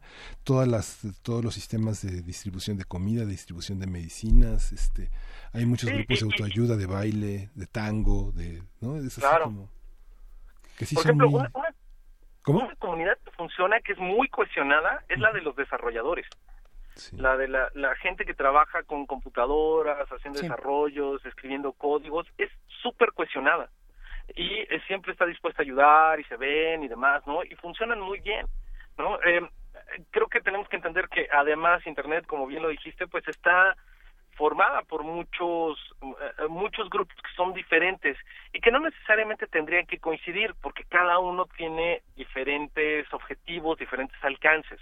Y creo que eso es una de las características de Internet, en donde eh, en efecto deberíamos estar actuando así, en donde lo digital sea un, un, un, enclave, un punto de apoyo para generar acciones en el mundo físico.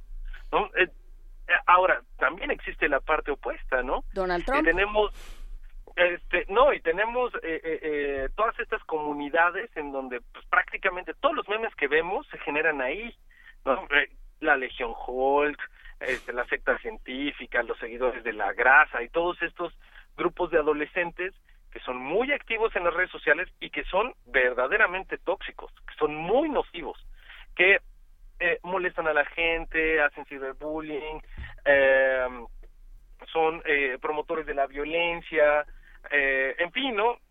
Tenemos estos grupos son de adolescentes, que se comportan como adolescentes malvados, ¿no? A final de cuentas, pero que tienen una presencia y que pueden eh, llegar a, tener eh, ciertas consecuencias, como precisamente en el ámbito electoral, prácticamente eh, todas las tendencias que nosotros vemos artificiales que salen en las redes sociales vienen de ahí, vienen de estos grupos de, de chavitos que se organizan y que tienen convenios con algún eh, eh, con algún director de alguna agencia etcétera etcétera no como el caso de Victory Laugh no que es que es uno de esos de- yo creo que es el único que se anuncia como tal eh, Victory Laugh que dice sí yo hago troleo yo me dedico a, a crear noticias falsas yo me dedico a crear tendencias en internet y demás no que es creo que el único que se anuncia como tal pero no es el único que lo hace. No es y, el único. eh, y, y que eh, trabajan con estos grupos que también están muy bien organizados, pero eh, eh, eh, si se tratara una película, pues diríamos que es para hacer el mal, ¿no? Entonces, creo que ahí eh, ah, tenemos las dos vertientes de la moneda en este caso, las dos caras de la moneda. Bueno, a ver, para hacer el bien o para hacer el mal. Eh, digamos, los que queremos tener información y queremos compartir en comunidades, entre comillas, seguras o donde podamos tener, eh, digamos, un poco más de certezas, ¿qué portales nos recomiendas? ¿O qué, qué cuentas nos recomiendas seguir? Danos la tuya de pasar, porque casi se nos va el tiempo, Rubén Darío Vázquez. Ok, mira, eh, mi cuenta es arroba sin creatividad, me pueden seguir en Twitter.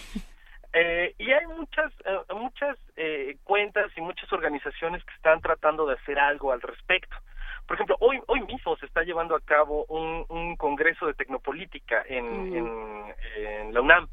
Y es interesante, por ejemplo, está Enjambre Digital, está eh, este, eh, eh, Jesús Robles Maloff, ¿no? Eh, Mm. em, eh, que, que hace cosas bien interesantes en digital, está algunos eh, a- algunas asociaciones de, chicos del TEC de Monterrey que están haciendo cosas muy interesantes, está esta plataforma que se llama Atrapabot, que es precisamente una plataforma en donde nosotros podemos eh, revisar qué es lo que está sucediendo con algunas cuentas, revisar si son bots, si no, etcétera. Hay hay muchos esfuerzos eh, a los que nosotros nos podemos acercar. Está voto informado de la UNAM, por ejemplo, ¿no? Así que es.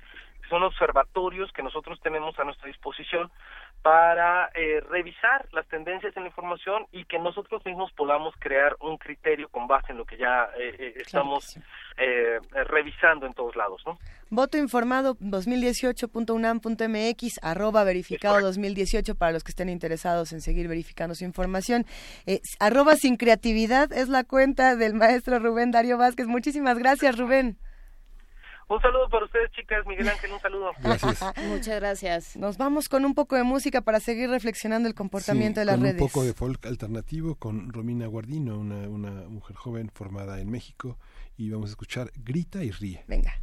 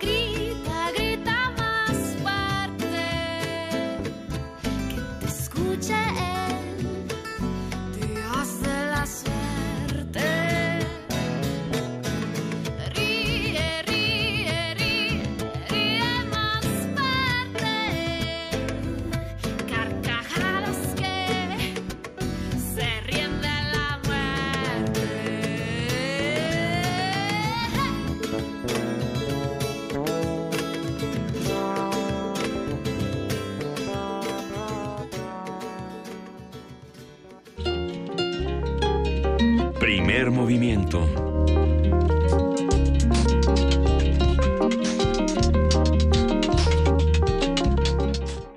Y de volada, porque la comunidad que hace justamente este programa con nosotros eh, tiene un espacio sano de discusión donde no hay trolls y no hay mala onda. y Estoy mira, tratando de preguntar eso que se ve ahorita en sus pantallas. Muchas gracias, que como siempre te una. Eh, es eh, ¿Qué pasa, para Juana preguntar Inés? cómo vamos a regalar los libros. Aquí tengo una hojita muy- Pero bien es que nada bonita. más me pasaste el libro y no Oh, me diste la instrucción. Nos queda un minuto. Vamos regalando los libros y les contamos cómo se van a ir. Tenemos tres libros de regalo. El primero es Miguel Ángel Quemain. Es de Gerardo de la Concha, Las Furias, Memoria y Vigencia de un Infierno, en ediciones B, y al parecer es una novela. Todo parece indicar que es una novela. Y se antoja muchísimo. Se va con el hashtag Las Furias en Twitter. Pongan su nombre completo, hashtag Las Furias. El primero que lo ponga, se va. Se va con este libro. Segundo libro, Juana Inés de esa. Stranger, el desafío de un inmigrante latino en la era de Trump, de Jorge Ramos, y por supuesto en la portada sale ese bonito momento en el que Jorge, de, de la campaña de Donald Trump, donde Jorge Ramos se encaró a Donald Trump, lo cual le valió como una, eh, como una bonita muestra de la libertad de expresión, le valió que la sacaran del mitin. Hashtag Stranger, esto con su nombre completo más el hashtag en nuestra cuenta de Twitter, arroba PMovimiento. El primero que lo escriba se lo lleva. Y el primero que ponga el hashtag entrega insensata se va a llevar el libro, esto con su nombre completo, recuérdenlo, en Twitter. Se lleva este libro de Javier Velasco, Entrega insensata, Cartas a la deriva, que publica Océano. Le mandamos un abrazo a los de Océano, gracias por, por tanto libro. Eh, creo que para muchos de nosotros Javier Velasco es una, eh, una figura formativa de la literatura. Creo que muchos crecimos con Diablo Guardián y hemos seguido su trabajo. ¿Qué tal estará Entrega Insensata? Lo leen y nos lo platican. Porque nosotros ya nos vamos. Primer movimiento ha llegado a su fin esta mañana. Agradecemos, por supuesto, a todos los que hacen comunidad y que hacen este programa junto con nosotros. Al equipo de TV UNAM, al equipo de Radio UNAM. Gracias, jefa de información, Juana Inés de ESA. Muchas gracias a ustedes. Gracias, Gracias, Miguel Ángel. Gracias, Lisa. Gracias, Juan Inés. Gracias a todos. Esto fue Primer Movimiento. El mundo desde la universidad. Adiós.